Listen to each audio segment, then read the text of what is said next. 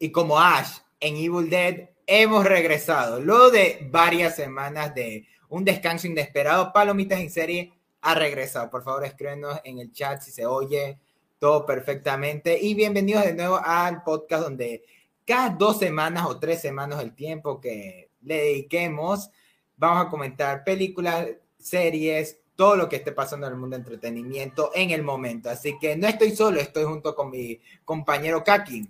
¿Cómo te va? Hola, hola, muy bien, listo para hablar de Evil Dead en general y de lo nuevo que acaba de salir en cines. Está muy bueno.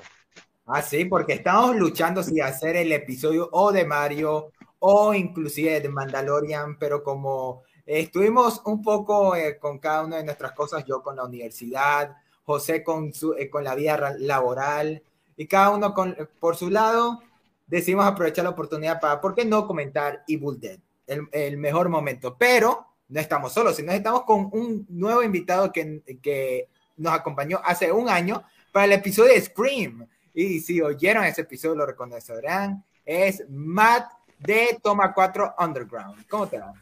Buenas noches, buenas noches. Muchas gracias por estar otra vez aquí en este podcast por... Ah, ya pasó un año, wow. Sí, o sea, hasta se me hace difícil pensar, o sea, ya ha pasado un año desde que grabamos este episodio y parece nomás como si fue hace unos meses. Exacto, hasta ahorita ya salió Scream 6 y también la nueva película de Evil Dead, tan rápido.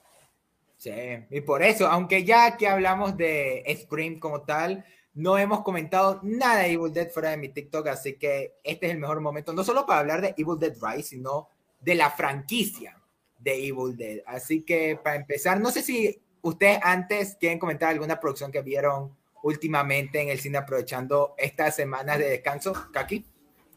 La última fue Evil Dead. De hecho, vengo muy inspirado por ello, porque he tenido muy poco tiempo para ir al cine ahorita. Hasta Guardianes de la Galaxia, que se estrena mañana, si no me equivoco. Eh, solamente he visto Evil Dead Rise, lo destacable, ¿no? Fuera de ahí, pues qué, Super Mario, pero pues ya, ya habrá su momento para hablar de eso, ¿no? Y de lo que pasó con toda esa situación tan extraña y estrafalaria que se dio con Mario. Por mi parte, yo. Ah, bueno, Matt, de una, lo siento de interrumpirte, dale. Ah, no te preocupes. Ah, pero bueno, en mi caso también fue Evil Dead la última que vi. O sea, Mario y enseguida Evil Dead. Porque últimamente he ido mucho al cine, así que sí, la última. Igual fue Evil Dead. La que más reciente Qué buena vida, o sea, ir muy seguido al cine. Yo quisiera eso. Y ahora, y yo mínimo, si no voy una vez a la semana al cine, me da algo. Siento como que el aire se me va. Pero ya uno tiene que nivelar la vida universitaria, el trabajo y todo, pero, pero ahí uno va sobreviviendo, así yo le digo. En mi caso, adicional a Evil Dead, yo vi Bowie's Afraid, la cual no le vamos a dedicar episodio que no todos en el podcast la vieron y además sería un episodio un tanto peculiar si hablamos de Bo is Afraid. No sé, Matt, si tú ya la viste. Solo sé que está siendo muy controversial. Que muchos la odian, otros la aman, no lo sé. Cuando salga en mi cine tal vez la vaya a ver, tal vez no. En mi ranchito ni llegó. curiosidad. Sí, no sé. Terrible. Yo casi no la alcanzo, pero aún así por ahora es junto a Scream 6 mi, de mis películas favoritas del año. Así que si tienen la oportunidad, véanla y quizás en otra ocasión la vamos a comentar a detalle. Pero venimos a hablar de Evil Dead, pero no solo de Evil Dead Rise, sino de la franquicia de Evil Dead, la cual tuve la oportunidad de ver completa recientemente y de lo que yo sé, Matt las ha visto, Kaki también, que es el especialista de cine de nuestro podcast, no podía fallarnos en esta. Y entonces vamos a iniciar hablando de la primera película, pero antes quisiera preguntarles en especial primero al invitado, ¿cuál fue su primer acercamiento a Evil Dead? ¿Cómo es que conocieron estas películas, la franquicia? Bueno, mi primero, la primera vez que recuerdo que vi Evil Dead fue la tercera, la de Army of Darkness, cuando tenía alrededor de unos, ¿qué será? Siete años tal vez, donde no me gustaba mucho todo este rollo del cine del terror y pues un día me topé con esta película, la vi y pues sabía que era más o menos de terror, ¿no? Porque me había hecho mi primo y todo eso. Pero ya viéndola y como es la tercera, pues obviamente no tiene todo este rollo, que es de terror, más es un poco de comedia, medio bizarra. Y pues me gustó demasiado, la verdad. Y de ahí yo pues, seguí investigando, ya vi la primera, vi después la segunda, que ya tienen más ese tinte de horror, con la segunda con un poco de de comedia igualmente, y de ahí pues eventualmente también terminé viendo el remake y ya obviamente más tarde vi la serie. Y bueno, pues en esos años me gustó mucho lo que era el personaje de Ash y como tal la franquicia, que fue de las primeras que me introdujo al género del terror. Así que pues de ahí fue creciendo ese amor por esta franquicia, por el terror en general. Interesante. Eh, ¿De tu parte, Kaki? Pues yo me acuerdo que empecé con la 2. Este, ¿cómo decirlo? En mi familia siempre ha habido esa tradición de películas de terror. Desde bien chico ya, ya conocíamos bastantes películas de terror. Y eh, uno de los lados de mi familia, eh, no sé por qué a todos en la adolescencia les dio la locura por el terror y el metal. Entonces, este, recuerdo que mis primos, mi tío eran bien fanáticos de un chingo de cosas de terror. Y entre esas que tenían, pues, figuras de diferentes franquicias como Hellraiser, como este, Nightmare on Elm Street. Eh, por ahí, en algún lado, no recuerdo exactamente dónde, vi eh, la icónica calaverita del póster de Evil Dead 2. Y fue en una de esas idas así express, en, aquel momento cuando había discos piratas que vendían por todos lados, películas piratas, pues reconocí la, la, la calaverita, la compré y así fue como empecé en Evil Dead, ¿no? Ya después, muchísimos años después, eh, cuando empezó toda esta cuestión de, de on demand y cosas por, el estilo, eh, me adentré un poquito más a verlas todas en orden y me encantó, o sea, está muy padre el concepto y sobre todo que de más chico quizá no lo aprecié tanto, pero son muy graciosas las primeras películas de Evil Dead, o sea, fuera de que son terroríficas y extrañas, las, las tres primeras son muy, muy chistosas, la verdad. Son muy divertidas. Entonces ya me puedo eh, sentir tranquilo diciendo que yo tampoco le empecé cronológicamente a Evil Dead. Ahorita confirmé que no soy el único. Solo que le sorprenderán. Mi primer acercamiento con Evil Dead fue la serie Ash vs. Evil Dead. Que la había oído por ahí. El, nombre se me hizo cool. O sea, Ash vs. Evil Dead. Y veía a Bruce Campbell, el, el, que salía una que otra escena en las de Spider-Man de Sam Raimi con una motosierra de mano y yo dije, ay caray, ¿qué debe ser?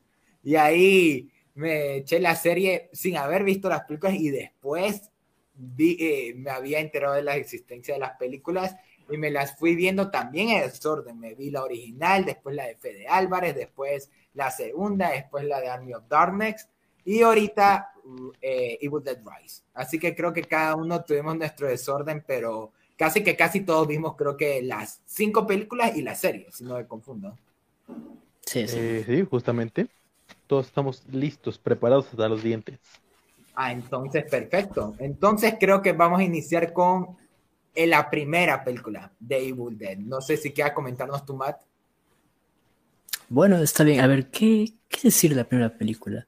Eh, de hecho, el otro día la vi, cuando salí de ver Evil Dead Rise, me dio ganas de la primera película, la volví a ver, y yo recuerdo que era de mis menos favoritas de la franquicia, como que sentía que ya el concepto, obviamente para actualmente está muy gastado, pero hay que tener en cuenta que para cuando salió la película era algo bastante novedoso para su tiempo, ¿no? Lo que hizo Sam Raimi con un presupuesto eh, bastante bastante poco, ¿no? O sea, un presupuesto para una película independiente y lo que logró hacer con esa película, el éxito que fue para su tiempo, es algo de verdad increíble. Y bueno, quitando todo ese lado ya, ¿no? De lo que fue la película, eh, la película como tal no es para nada mala. Para ser una película de terror que usa este concepto de los adolescentes en una cabaña con una entidad que los persigue y los atormenta, funciona bastante bien, porque es un concepto que como tal funciona muy bien y para ser de las primeras películas en usar esto, fue algo que simplemente tenía que funcionar sí o sí. La actuación de Bruce Campbell y de los demás, y de los demás actores, si bien no es la mejor, funciona muy bien para lo que es la película y para lo que te quiere transmitir, porque tiene unos momentos de suspenso, de terror, de incomodidad, que para el tiempo, incluso ahora, funciona muy bien, porque recuerdo que yo la vi con mi abuelito, alguien que no le gusta mucho este tipo de películas, y le, esta le encantó. es una película que hasta el día de hoy sigue funcionando perfecto. No me imagino mostrarle a tu abuelito la primera Evil Dead, ¿eh? es como cuando... Fue algo raro, pero le gustó, así que... O, sea, no, sé qué fue lo más sorprendente, el que lo llevara a ver Evil Dead o que le haya gustado. Exacto.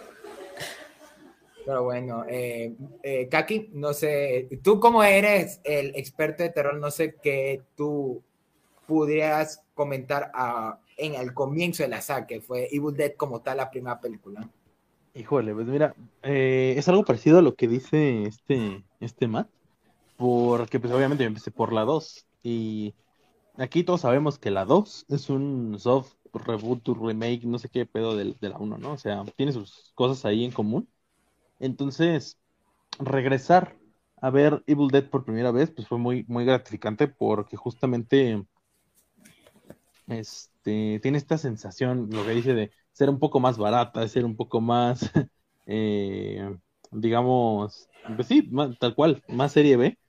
Y eso le da un toque como mm, fresquito, diferente a lo que viene siendo el resto de las películas de la franquicia, incluidas las secuelas. Se siente bastante em, libertad a la hora de contar la historia y sea todo lo más salvaje que se pueda, ¿no? Además de que pues los efectos aunque son baratitos y se ven, y se ven este, vaya, se ve que no costaron demasiado dinero, son muy, muy, muy buenos. O sea, incluso yo diría que ahora hay muchas películas que quisieran esos efectos especiales en este momento.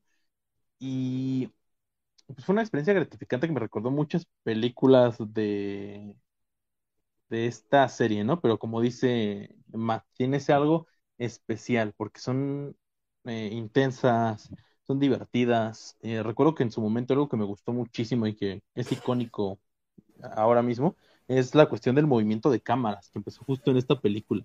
Sea, la manera en que literalmente la cámara ataca a, a los protagonistas de la historia es muy, muy, muy, muy intuitiva y está muy chido porque te pone en la piel de, de la criatura, de la entidad que, que los ataca y eso es algo que para ese momento pues no muchas cintas hacían, ¿no? Porque pues en su caso, hay serie B que está muy centrada, digamos, en crear una criatura, un monstruo, una entidad, un grupo de seres eh, y mostrártelos de la manera más práctica y espectacular posible, pero nunca eh, a través de la cinematografía te ponían como en el lugar de esta criatura, esta entidad. Y eso es algo que está súper padre y creo que es uno de los distintivos más chidos de, de la franquicia ahorita estoy revisando según IMDB y, y si no me confundo y la información no es errónea, este fue su debut cinematográfico. O sea, él solo había hecho cortos, pero como tal, esta fue su primera película. O sea, de aquí, eh, Sam Raimi casi que casi marcó su carrera gracias a Evil Dead y también sus colaboraciones con Bruce Campbell, las cuales también con el tiempo, yo como dije, yo conocí a Bruce Campbell por ser el que hacía los cameos en la trilogía de Spider-Man de Que, de hecho la historia aquí, no sé si Matt la conozco un poco, pero la historia aquí es muy interesante de cómo fue el, digamos, el detrás de escenas de Evil Dead. Y un poquito el corto que fue como el prototipo de la franquicia, ¿no? Esta corto que se llama In, the Woods, algo así. ¿Un corto antes de la película?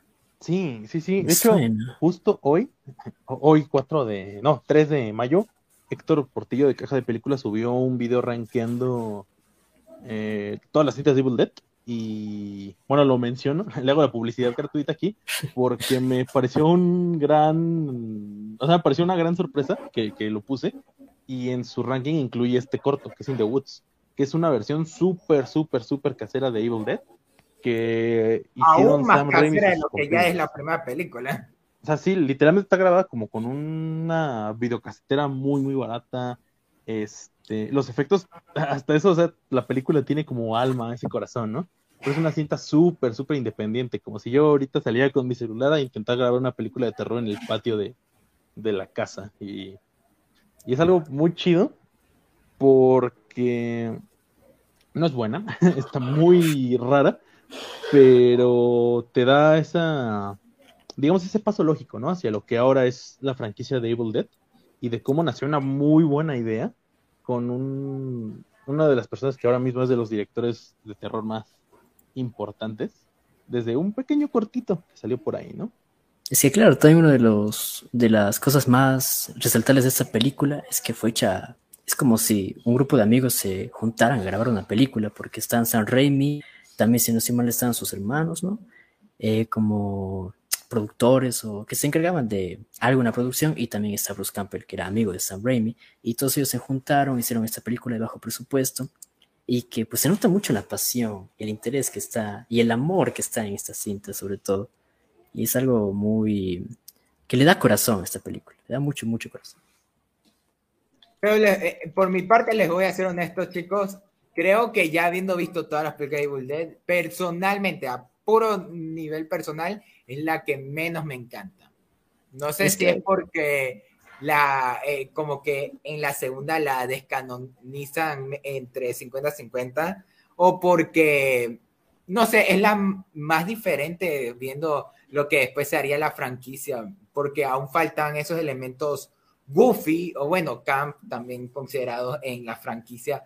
O, o no sé por qué el personaje Ash aún no era el Ash William que nosotros conoceríamos pero aún así la película está súper bien hecha. Pero pensándolo como tal, creo que es la que menos ganas me darían de repetírmela de todas las películas. Es que claro, es, es como que, como tú lo dices, eh, la película después tomó un enfoque completamente distinto. Yo creo que la más, las más parecidas a este tono de esta película, del original, serían Evil Dead Rise y el remake. Las que más se acercan a ese terror, porque las demás se van por un humor más, un humor, una película de humor con terror, con tintes de terror.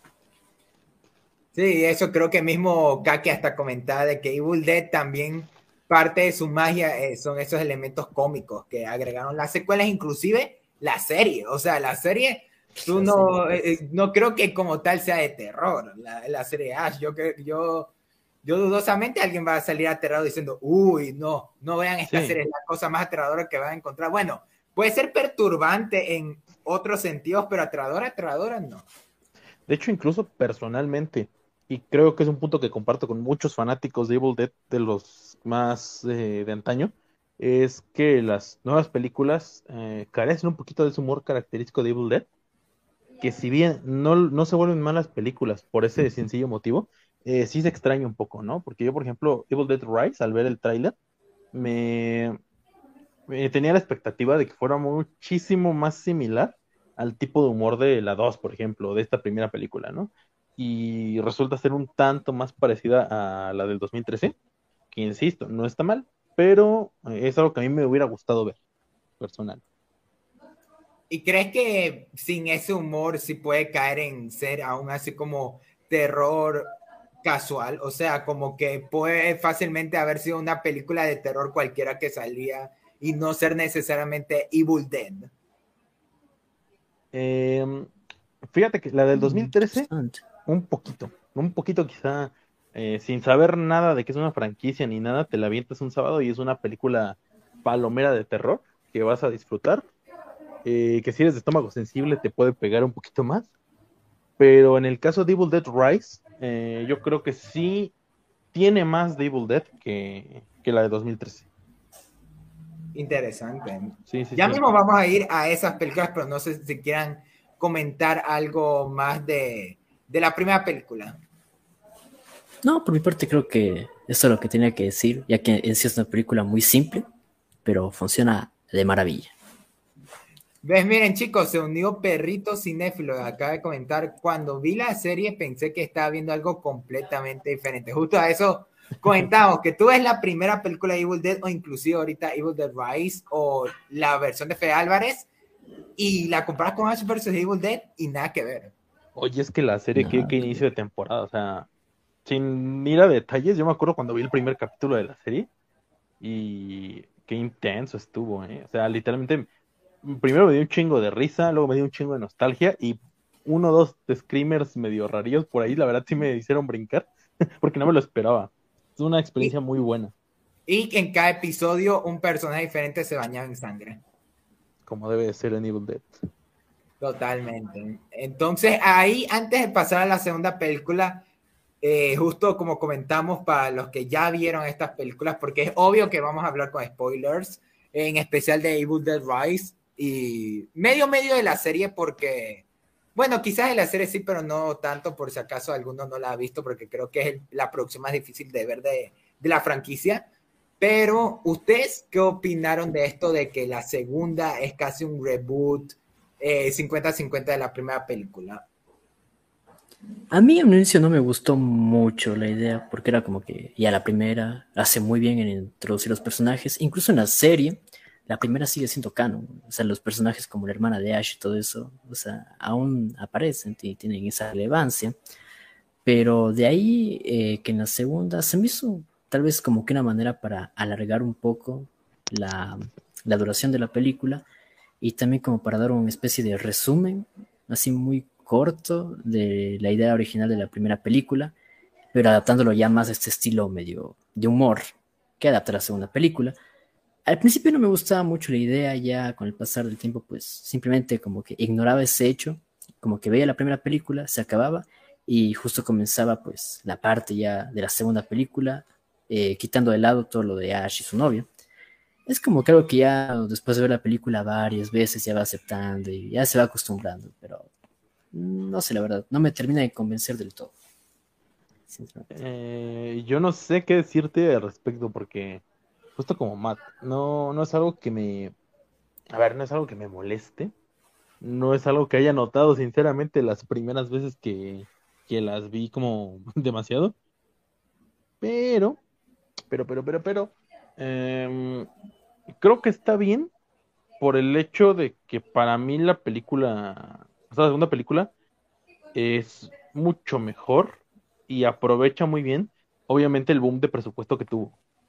Entonces creo que, que vaya, creo que es una cosa muy íntima el pensar en que probablemente el director y quién sabe, igual hasta Campbell, en su momento dijeron, vamos a rebotearla de inmediato, es por el simple hecho de que tenemos más varo y ya estamos envueltos en cierto estatus por lo que pasó, o sea, por el éxito que fue la primera película, ¿no?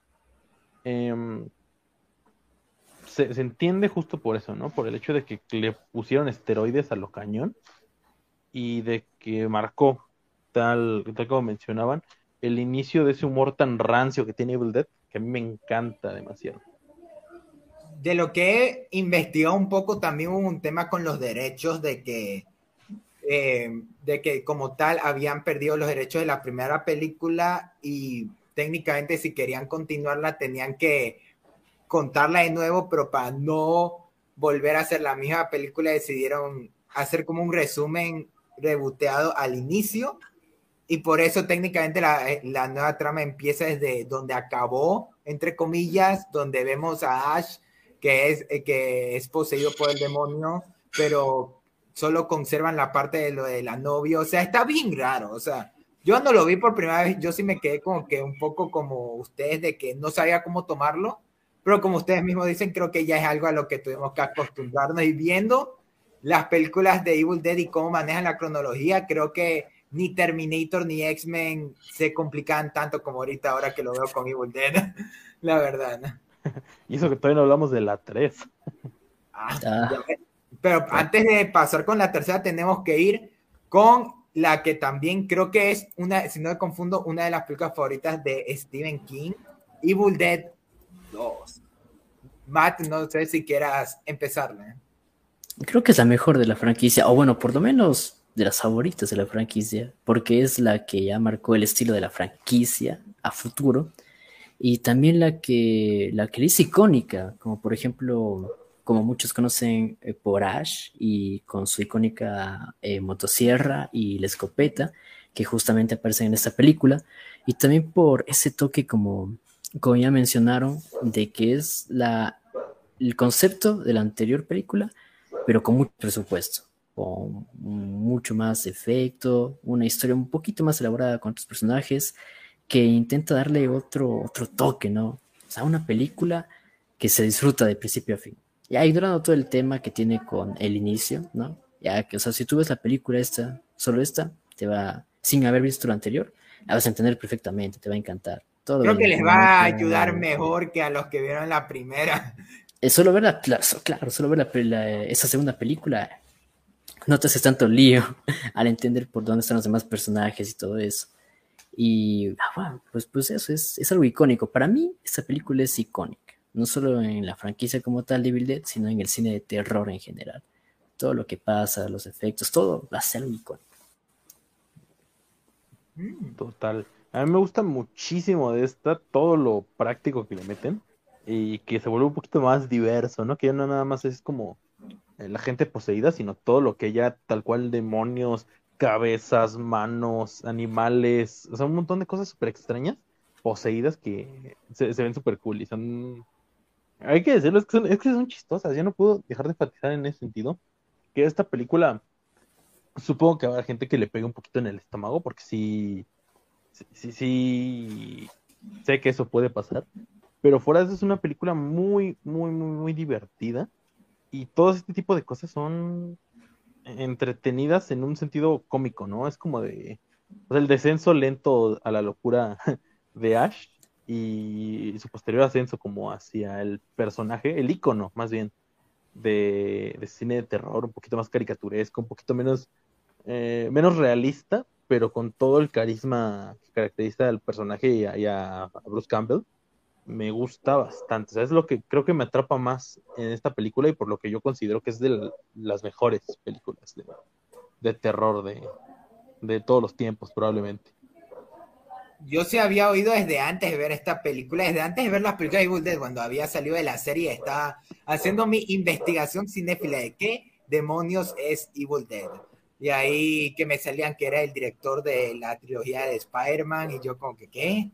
Y ahí justo todos comentando maravillas de la segunda película, pero que entre las cosas que más repetían es que dicen que desde aquí nació Evil Dead como tal. Lo que se volvió la franquicia fue gracias a esta película como también el Ash Williams que volvió, se volvió icónico, como dice tanto Matt como Kaki, la imagen clásica de la motosierra, la frase de Grubio, incluso la escena en la que está riendo como loco, eh, ya se ha vuelto algo muy característico. Yo creo que hasta un grupo que no ha visto Evil Dead 2, pero conoce la franquicia, ubicará en la escena de, de la risa, o incluso pueden decir, ah, ubico al tipo de la motosierra, como de, de Evil Dead. Claro que sí. Y también otra, otra cosa que me olvidé mencionar de la película que me encanta demasiado es Bruce Campbell como tal. O sea, en la primera película eh, lo vimos actuar de una forma, no sé si decirla mala, pero como que, bueno, no tan buena, por así decirlo.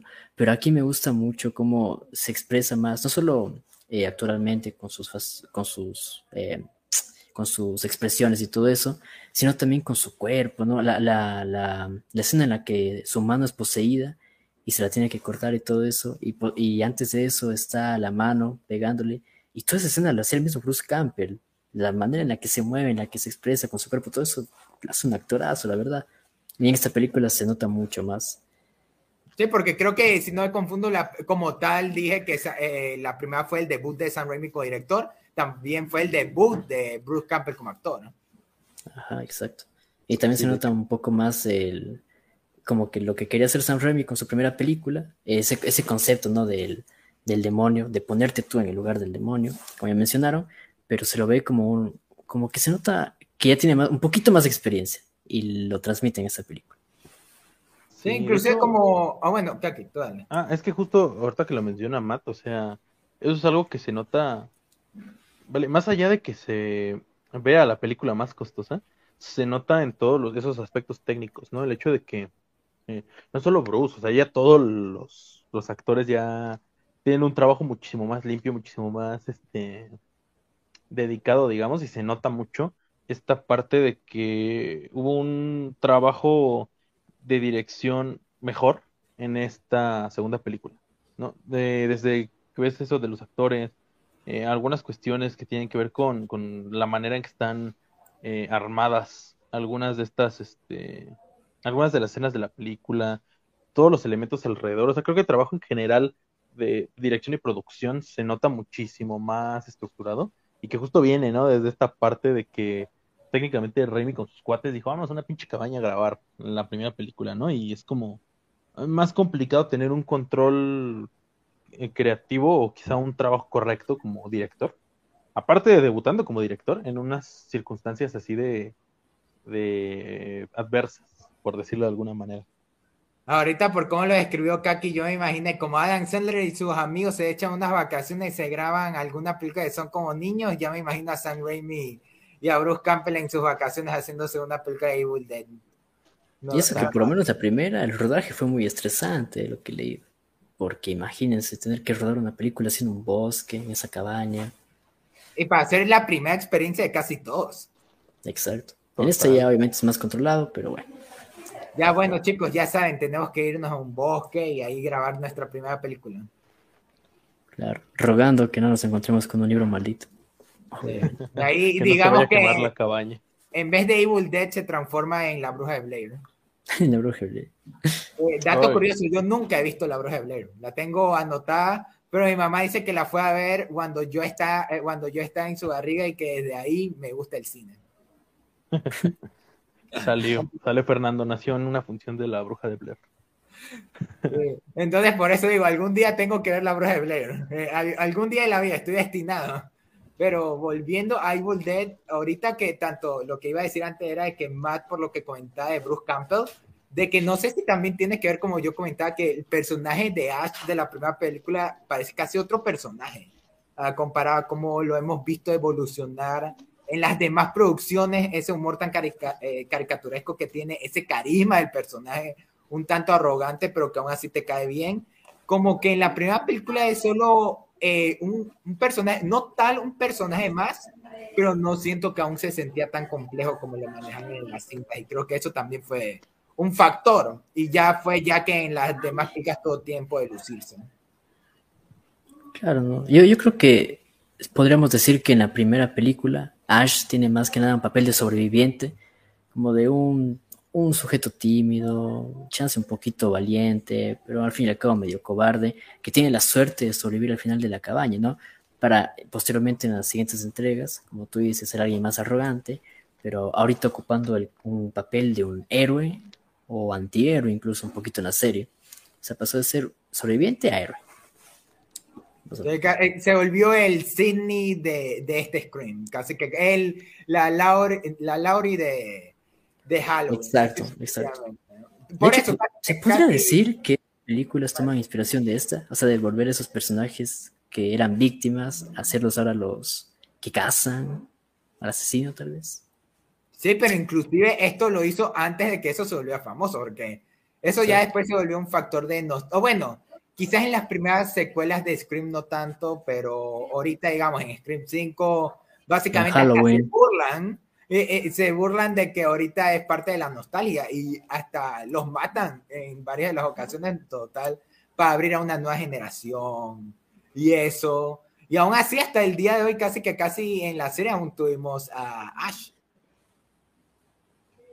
Ash fue el héroe de la serie. De hecho, claro, pues es Ash vs. Evil Dead, prácticamente.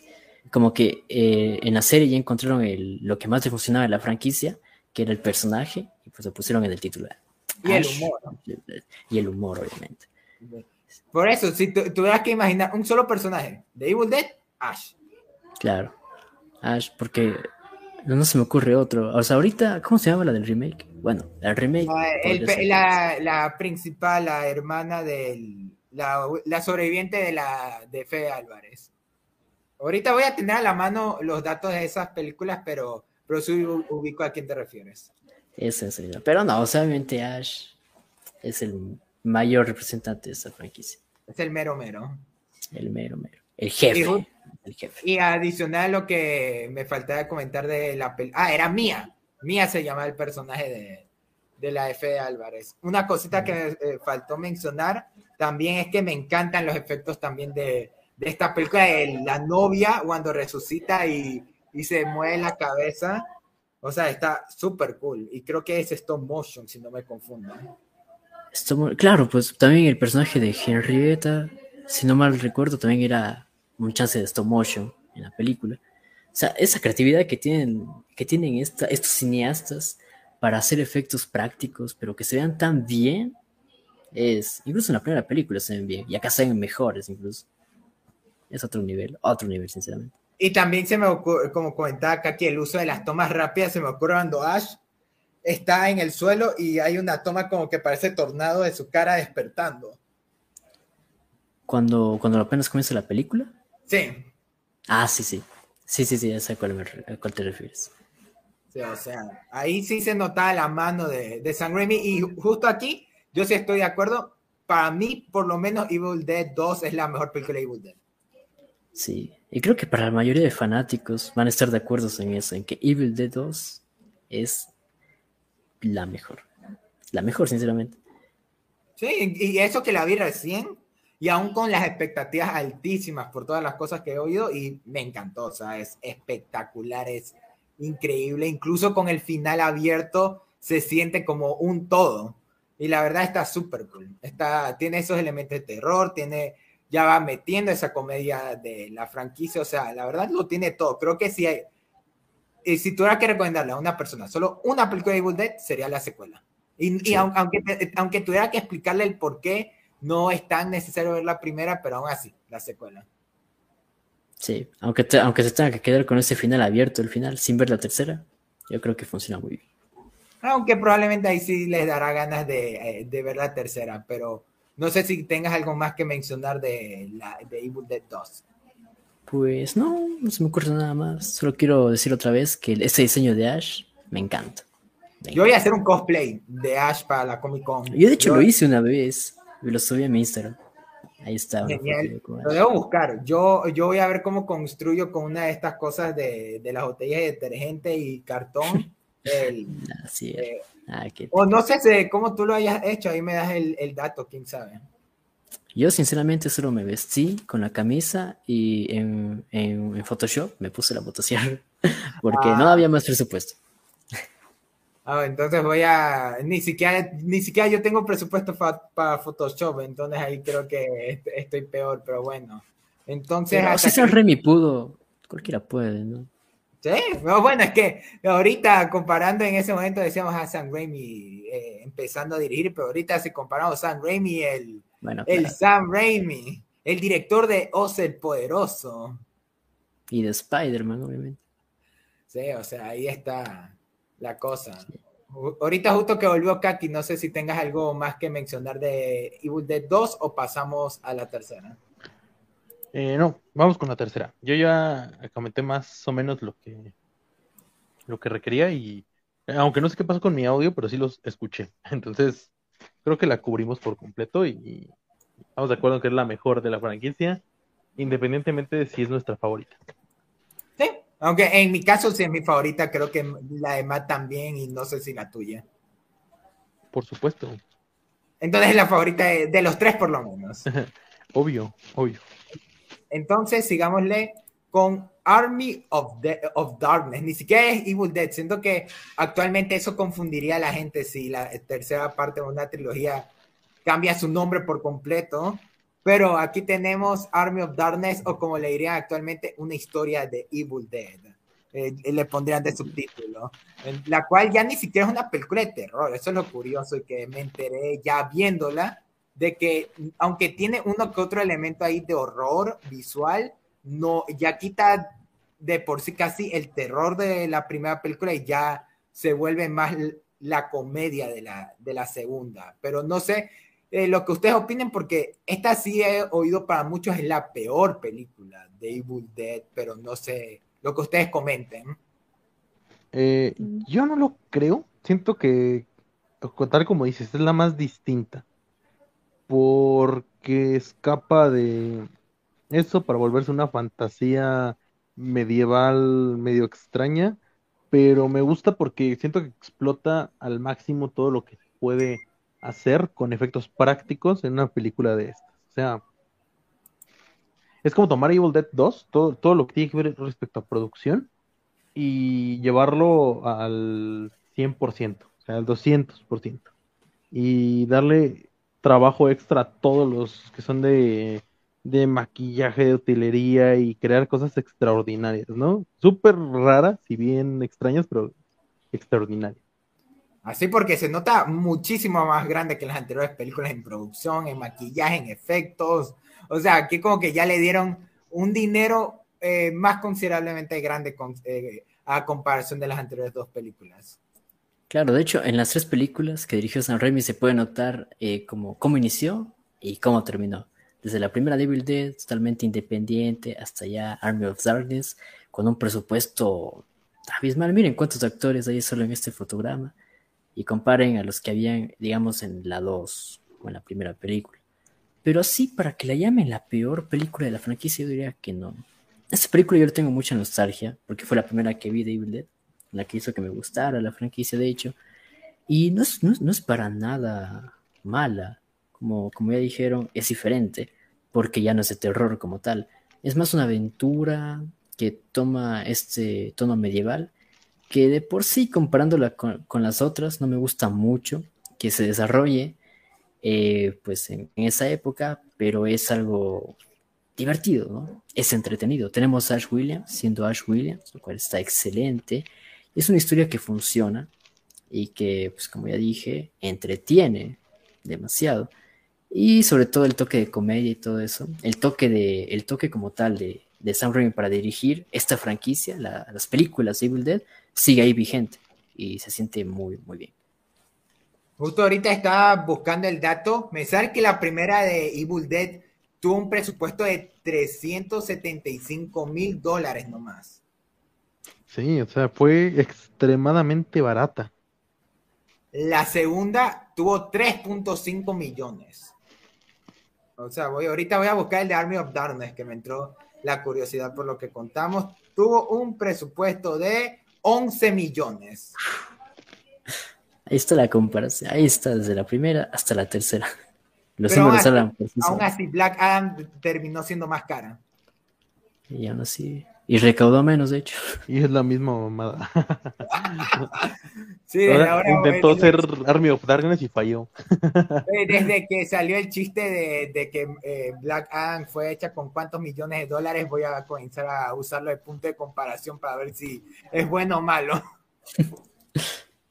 Pero volviendo a Army of Darkness, esta fue la última película de, casi digo Scream, o sea, ya me dice de Scream. Este, en el multiverso de Scream fílmico a la final es canon, pero The Evil Dead era la última que me faltaba antes de, antes de ver Evil Dead Rise. Era la única que me faltaba ver pendiente, pero técnicamente ya me sabía de un poco de lo que iba por lo de la serie, de que era de que y de que Ash se va a una tierra medieval en el pasado y ahí va con su ejército a matar muertos y viéndola, aún con lo diferente que es, es increíble. O sea, es increíble. O sea, no, no, no tiene terror, pero aún así se siente una película de Evil Dead por los personajes, la forma en que está dirigida, la comedia, el uso del, del gore, incluso. O sea, se siente parte del universo de Evil Dead y creo que eso la hace un poquito más especial que la original, diría, eh, lo cual creo que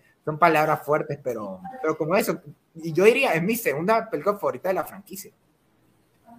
Es bien encantador, tiene ese toque muy, muy único. Es como que tú la comparas con las demás películas y no tiene, o sea, tiene, es Evil Dead, tiene ese toque de Evil Dead, pero es diferente. Es como que de la, de la primera a la segunda hay un cambio de tono, pero aún así el concepto es el mismo. Y de acá para acá el tono sigue siendo más o menos el mismo, pero ya pues la ambientación, la historia es completamente diferente, lo cual hace, o sea, si tú, si tú solo ves los pósters o imágenes de las películas, piensas que son películas diferentes con el mismo actor, probablemente, pero no, la verdad es que no, se siente muy, mucho lo que es el, ese tono, ¿no? Eh, ¿Cómo sería? La esencia, ¿no? La esencia que tiene la franquicia de Evil. Y también el final, el final me gusta mucho. Y el final alterno se me hace interesante ver qué hubiera surgido de eso. Yo recién me enteré del final alterno. Yo sigo con la esperanza de que en algún momento Sam Raimi, ahora mismo con el estatus que tiene como director, eh, dedique un poquito de presupuesto a enseñarnos quizá una cuarta parte de esta trilogía de Evil Dead y que nos diga qué pasó con ese final alterno apocalíptico porque según yo recuerdo y hace poco vi, él dijo que ese era el final, es el final chido, ¿no? Es el final chido que no le gustó mucho a las audiencias de prueba en, ese entonces y, pues ya, ¿no? Eso fue lo que pasó, pero que el final alterno es el final, digamos, verdadero. El canon. Ajá. Claro. Bueno, técnicamente no es canon porque la, la, continúa después de la serie de... Pero si ah, se lo o bueno, ya ahí ya mismo tocaremos la serie, pero si lo piensan, técnicamente la serie hizo canon al final un, cierre eh, parecido. Yo, yo solo quiero que, que continúen esa historia. Aunque ahora con lo que Bruce Campbell ya se retiró por completo del personaje de Ash, lo veo muy difícil, la verdad. Sí, Aunque sea eh, un cómic o algo. Eso, eh, eh, como dijo Hugh Hackman en su momento, que no quería volver a hacer a Wolverine, mira, Ryan Reynolds lo convenció, no veo por qué Sam Raimi no lo puede convencer a Bruce Campbell. Ah, eh, mira, ahorita la, la película de la Evil Dead Rise creo que costó 20 millones de dólares, creo, y ya va por los 80 millones, o sea, van a continuar Evil Dead de alguna forma, y si quieren recurrir a la nostalgia, Ash, tráiganlo. Espero, eso espero. Por favor. Yo, yo lo estuve esperando toda la función. Pero ni modo, al final solo la sierra fue lo que, lo que salió. Yo, yo, una parte de mí estaba, eh, eh, yo ya estaba consciente de que no iba a aparecer. Yo mínimo decía, en las páginas del libro va a estar la clásica toma en la que él está diciendo que es el profeta, el que va a salvar al mundo del mal. Yo decía, a la final van a salir eso, ni eso, pero, pero yo aún así sé que técnicamente sabemos que Evil Dead Rise es canon por el dato que nos dieron en esta película, Army of Dead, de que hay tres ne Necronomicons. O sea, está el de la primera película y está el de la de Fede Álvarez y el de Evil Dead Rise. Exacto. Porque, bueno, ya vamos a pasar después de Evil Dead, el remake, el de Fede Álvarez, porque ahí también tengo un, un poco de dudas. Pero- Sí, ahorita este es el momento para despejar cualquier duda, ahí tirarla al aire o ver cómo, cómo la resolvemos si ya de por sí nos este, fuimos a la gran duda de Ash, eh, ni bien terminando esta película, pero a mí sí me gustó el final que le dejaron. No sé, siento que de haber acabado la trilogía así me hubiera gustado y hubiera sido un final feliz comparado a lo que hemos visto de Ash en, en la serie y tener ese final abierto que nunca vamos a tener respuesta hasta que Sam Raimi diga algo. Hasta que alguien compre los derechos de la serie.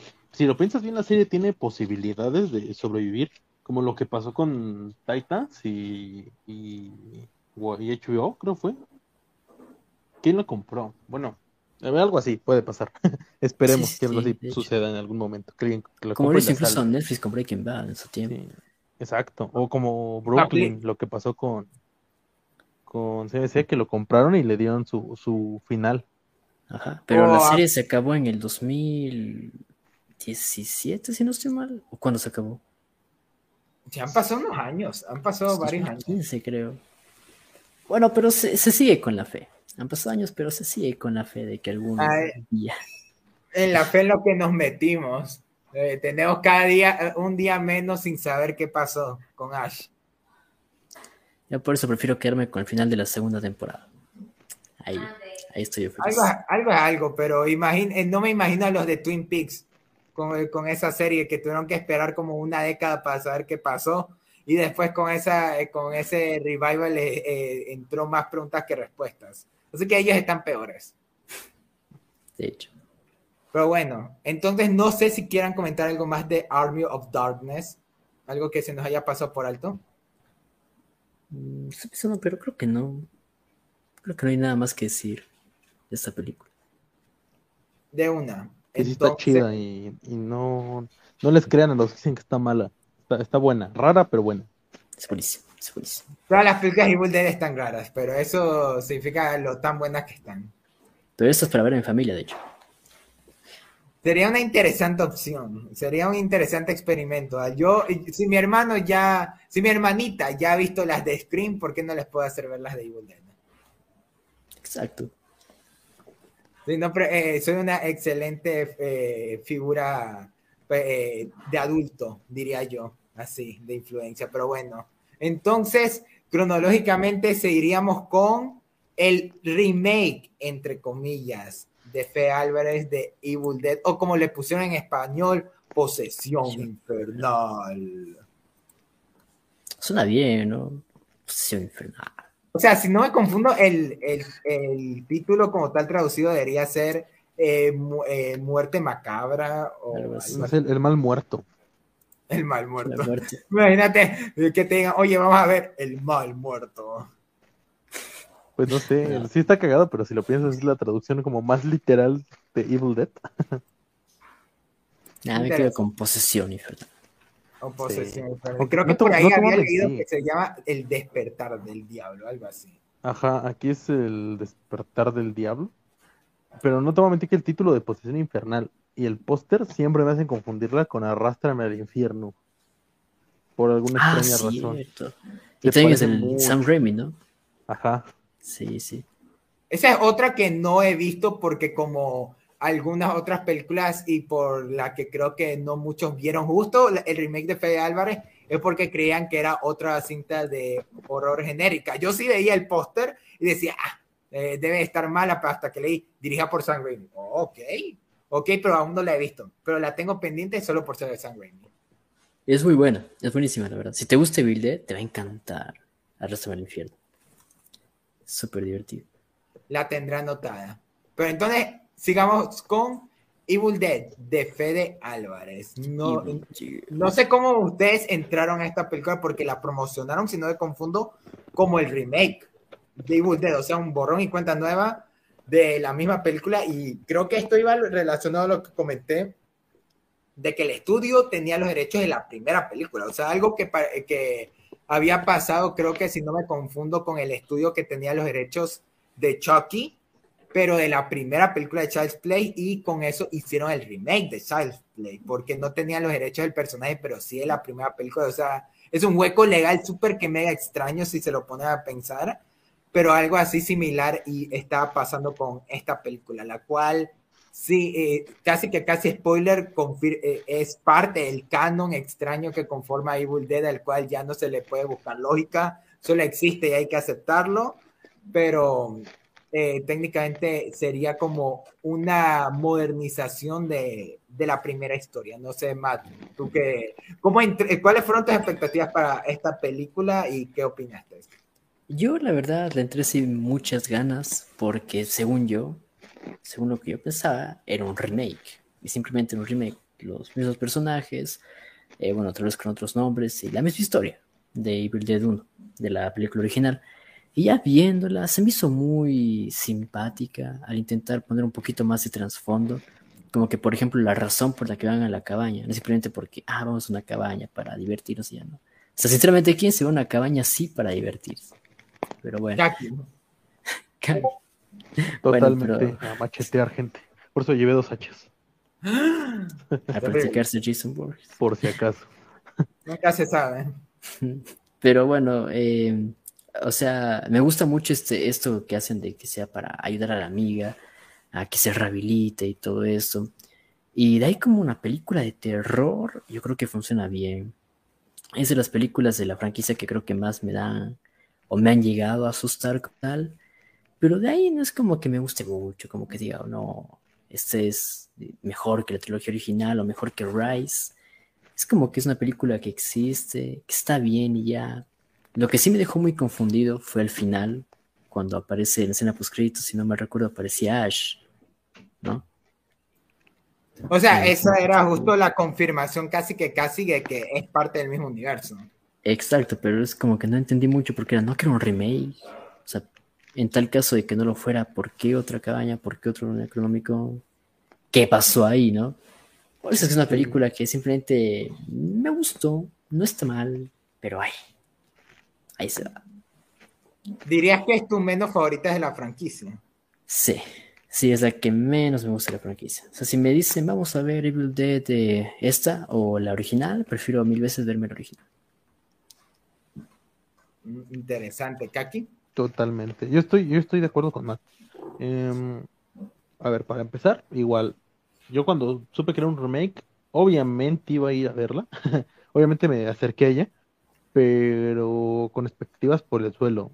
Y más en la época en la que salió, y más viendo que, sinceramente, o sea, desde el póster eh, y todo, me pareció una película como, o como una versión genérica de cualquier película de terror con el nombre de Evil Dead para venderse. El mismo póster que estoy poniendo, el que la promocionan como la, la experiencia de- terrorífica más grande que vas a vivir.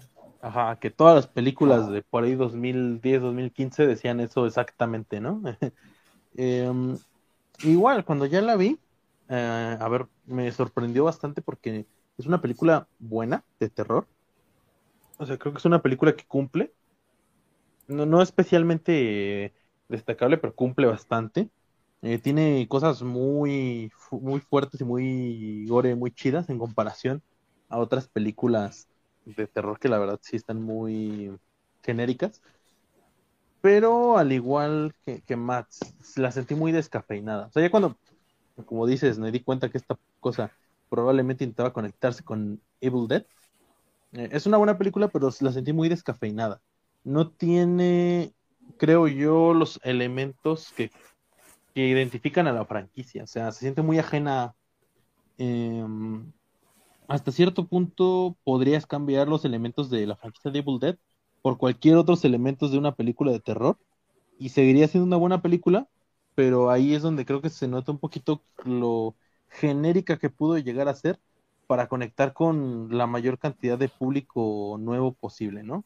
Eh, y que para mí no, es algo malo per se, pero siento que se podía lograr, eh, eh, más bien adecuando los elementos de Evil Dead a una cuestión más contemporánea, justo lo que yo creo que Evil Dead Rise hizo muy bien, y que de hecho me sorprende que la mayoría de gente la sitúe como la más débil de todas, siendo que para mí es lo que Evil Dead del 2013 debió ser desde el principio, ¿no?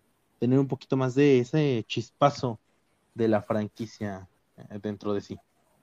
Em, sí, porque incluso no hay tanto ese humor característico de... Creo que sí vuelve a ser lo que fue la primera película de totalmente ser horror. Sí, no, y por ejemplo la inclusión del segundo Necronomicon que hablábamos aquí y que incluye a entidades ligeramente distintas a las que ya conocíamos. Em, eso me agradó bastante en cuanto la, a la que está, digamos, en el sótano de la cabaña. Pero fuera de ahí sí me pareció un poquito un recurso medio raro la entidad que conocemos más hacia el final. O sea, es mucho más grotesca, es algo muy impactante, debo decir, y sí lo distingue, pero no se siente tan Evil Dead porque más que simplemente violentas, las entidades de Evil Dead eh, son eh, sarcásticas, burlonas, ¿no? Les gusta juguetear ahí un poquito con la comida antes de, de tomarlo por completo. Y insisto, o sea, es una buena película, pero dentro de la franquicia de Evil Dead creo que es la más floja porque se siente muy descafeinada. Sí, es como tú le quitas el título de Evil Dead y sigue siendo una buena película de terror, pero le pones Evil Dead y como que tú ya, conociendo la franquicia como tal, sientes que algo le falta, sientes que no es el todo la esencia que tienen las películas de Evil Dead. Trata de girar el, el concepto, hacerlo mucho más terrorífico y lo hace bien, pero como dijiste, hasta cierto punto. Hasta cierto punto. Sí, y de hecho creo que, que muchos de los elementos que propone eh, al combinarlos bien con elementos clásicos, este, siguen funcionando. Y creo que Evil Dead Rises es, insisto, la prueba de que eso, de que eso puede ser, ¿no? Que pueden coexistir.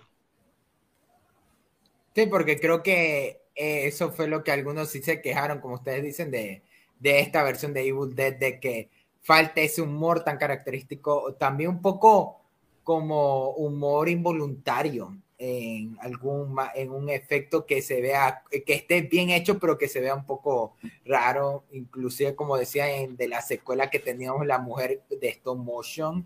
Aquí sí tenemos varios efectos si no me confundo digitales más el maquillaje de algunos otros. Pero sí creo que aquí ya predominaron los efectos digitales como tal y no sé si también se dé a la etapa en la que estaban justo como comentan de que ya era más fácil en, en este momento hacer eso que el elaborado maquillaje, pero aún así, Fe Álvarez, que creo que esta fue la película que lo catapultó antes de hacer No Respires, la cual se me hace un peliculón. Esa aún no la veo. ¿No la has visto aún? Eh, esa fue la película por la que yo ubiqué a Fede Álvarez y es un peliculón. La secuela eh, es, la, es una que ni siquiera es de Fede Álvarez, es una secuela cualquiera pero la primera de No Respires es increíble, claustrofóbica, intensa. Y desde ahí ubicaba a Fede Álvarez. Y ya después me comentaron que él fue el que hizo esta versión de Evil Dead. Y está increíble. O sea, a mí sí me gusta muchísimo Evil Dead. Me gusta inclusive más que, que la original porque siento que es lo mismo, pero modernizado de correcta manera. O sea, aquí inclusive los personajes me gustan un poquito más que en la primera de Evil Dead. No, es que se les desarrolla más. Se les desarrolla más. Sí, por eso, o sea, siento que es la misma original de Evil Dead, pero mejorada. Y eso que, que Fe Álvarez compararlo con Sam Raimi ya es algo grande, pero, pero eso te dice, la verdad, para hacer la primera película que, bueno, grande de Fe Álvarez, fue un éxito. Y ahorita Fe Álvarez está haciendo la nueva película de, de Alien. O sea, yo no sé con qué se va a venir ahora. Uy, se viene. Se viene algo muy bueno, la verdad. Tengo mucha fe de esa película. Eh, entonces, en ese caso, o sea, aunque claro, también siento que mi cosita con esta película es que, aparte de ser casi que casi la misma historia de, de la primera Evil Dead, siento que también, como ustedes decían, tiene elementos que tampoco la destacan tanto del universo de Evil Dead y que sí la pueden hacer como una película de terror más.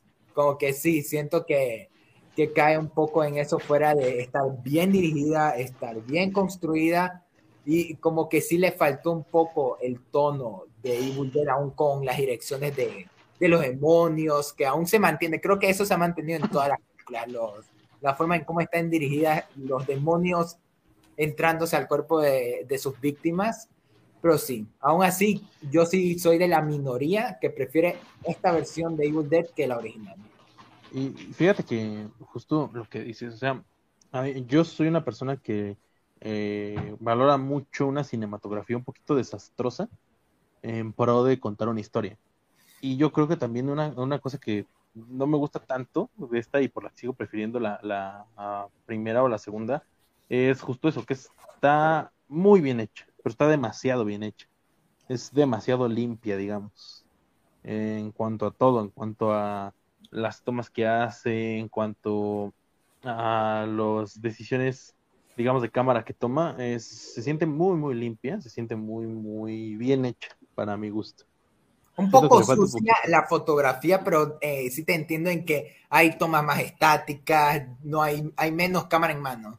Sí, está todo muy encuadrado. Y eh, algo que, que parecía parte de lo barato de la primera película y luego renació, pero por dos en la segunda y la tercera, es esta parte de tener una cinematografía muy inestable, eh, muy sucia, unas tomas muy, este, justo que se mueven demasiado y así, pero no porque estén mal hechas, sino porque pues se usan en pro de que sientas todo, todos sus sentimientos y todo lo que va generando la, la cinta, ¿no? Y siento que es algo que también le faltó un poco a esta y que se retoma después. Claro, esto que me gustó mucho de Bill Dead Rise, que toma mucho esto de la, esta fotografía estática que tú dices. Y también la sabe combinar muy bien con la fotografía clásica de las primeras películas de Bill Sí, sí, sí, de hecho sí. Entonces, chicos, y también, ahorita que, que lo pensaba, el, esto de, ahora que lo pienso, lo de Ash apareciendo en una escena poscrito, ustedes sí lo considerarían como fan service, pero ese fan service ahorita como lo usan en Marvel de, de las escenas poscrito típicas ahí para para vender de algún futuro, conectarla con algo? ¿O a la final ustedes creen que tiene algún valor, aunque sea comédico, eh, eh, comédico involuntariamente? Un poco de ambos, un poco de ambos. Un poco de, sí, sí, yo creo que es más fanservice. Como yo creo que fue como, vamos a ver qué tal sale diciendo que es un remake. Y si termina gustando y funcionando, se va a hablar de ella y más adelante podemos tratar de conectar a la franquicia principal, ¿no? cosa que está pasando yo creo ahora mismo. Sí, porque... años, pero pasó. Sí, porque nunca hubo una secuela de este Evil Dead, o sea, no fue, ya después tendríamos la serie Ash. Pero ya no tocaba este era continuación de las películas. Casi, y casi que casi lo, la única relación que había con el universo era esto del segundo Necronomicon, o sea, que ya habían más de uno y fuera eso y de la escena post casi que casi sí podía hacer un remake, pero aplicaron la de la cosa. No sé si ustedes sabían el caso de, del remake de The Thing, de la cosa. ¿Que es una precuela? Sí, que... De que es una precuela. Ah, algo así.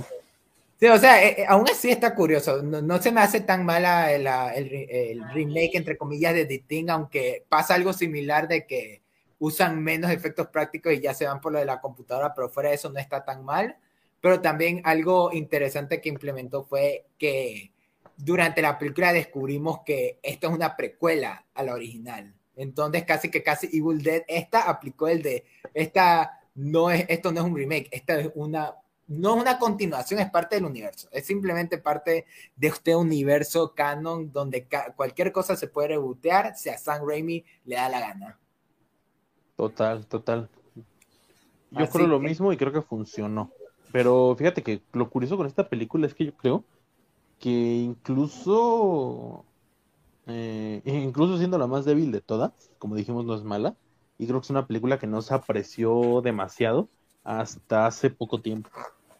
De hecho, yo creo que Evil Dead Rises fue lo que hizo que esta película fuera un poquito más apreciada recientemente, porque te lo juro que antes de que saliera el tráiler de Rises, yo no había escuchado a nadie decir una sola cosa buena de esta película. Sí. O sea, tenía su séquito, pero aún así no, ya sé como que se había olvidado con el tiempo, como que fue un intento de traer otra vez a la franquicia y, y eso mismo fue un intento, porque ni siquiera no Pero sí, hasta eso qué, bueno que está resonando por, porque lo que dices, porque creo que es un punto de inflexión grande para el director, más que para, o sea, para la franquicia no, pero para el director sí. Y creo que vale la pena visitarla de vez en cuando, sobre todo porque ya teniendo el contexto de hoy en día, pues sí extiendes un poco el lore de lo que es la, eh, la franquicia. Y eso siempre está chido porque nosotros somos bien traumaditos y nos encanta hablar de demonios y de cosas así, de que teorizar cuál libro es cuál y qué demonios están en cuál. Y Sí, a la, a la final San Raimi diga, ah, nos eh, hicimos lo, eh, nos olvidamos de eso de los tres Necronomicon, ese fue uno cualquiera, y listo, y todos nosotros como que, ah, ah bueno. Bueno, órale. Bueno, esto es interesante. Es como eh, David, es como con las películas de David Lynch que uno le puede teorizar y todo, y David Lynch diciendo, ah, no, eh, yo no le puse ningún significado, lo puse porque se me hizo bonito. Listo. Así. Pero, pero justo para ir terminando con Evil Dead, algo que también le voy a valorar es que también no es necesario ver ninguna película de Evil Dead y la puedes disfrutar. Inclusive creo que eh, puede generar un interés para, para la franquicia. O sea, además ahorita que está accesible en HBO Max, siento que puede llegar a que la gente diga, ok, esto es Evil Dead, interesante. O sea, yo podría decirle a mi tío que no ha visto la trilogía original, que, si le, que es fan del terror, si le interesa Evil Dead, se eche la 4 sin problemas. Totalmente, totalmente. Aunque no entendería la escena poscritos de Ash, pero a la final diría, oye, ese no es el que le negó la entrada a Peter Parker en Spider-Man 2. Debe ser el villano de la franquicia. Marvel Studios Evil Dead acá. Este es parte del UCM. Es parte del UCM. Pero bueno. O Doctor Strange es parte de Evil Dead.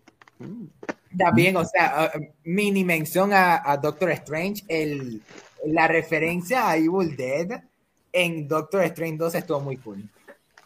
Sí, y es que de hecho Ash Williams sí apareció en Marvel Zombies una vez. Sí, de hecho, veo todos los que estuvieron quejándose en Twitter del tren de Wes Anderson, quejándose de que en Doctor Strange este, metieron dos tomas, este, dos, dos tomas con movimiento sobre el plano cerrado de la cara de Doctor Strange. y ya es como de Sam Raimi revivió, señores.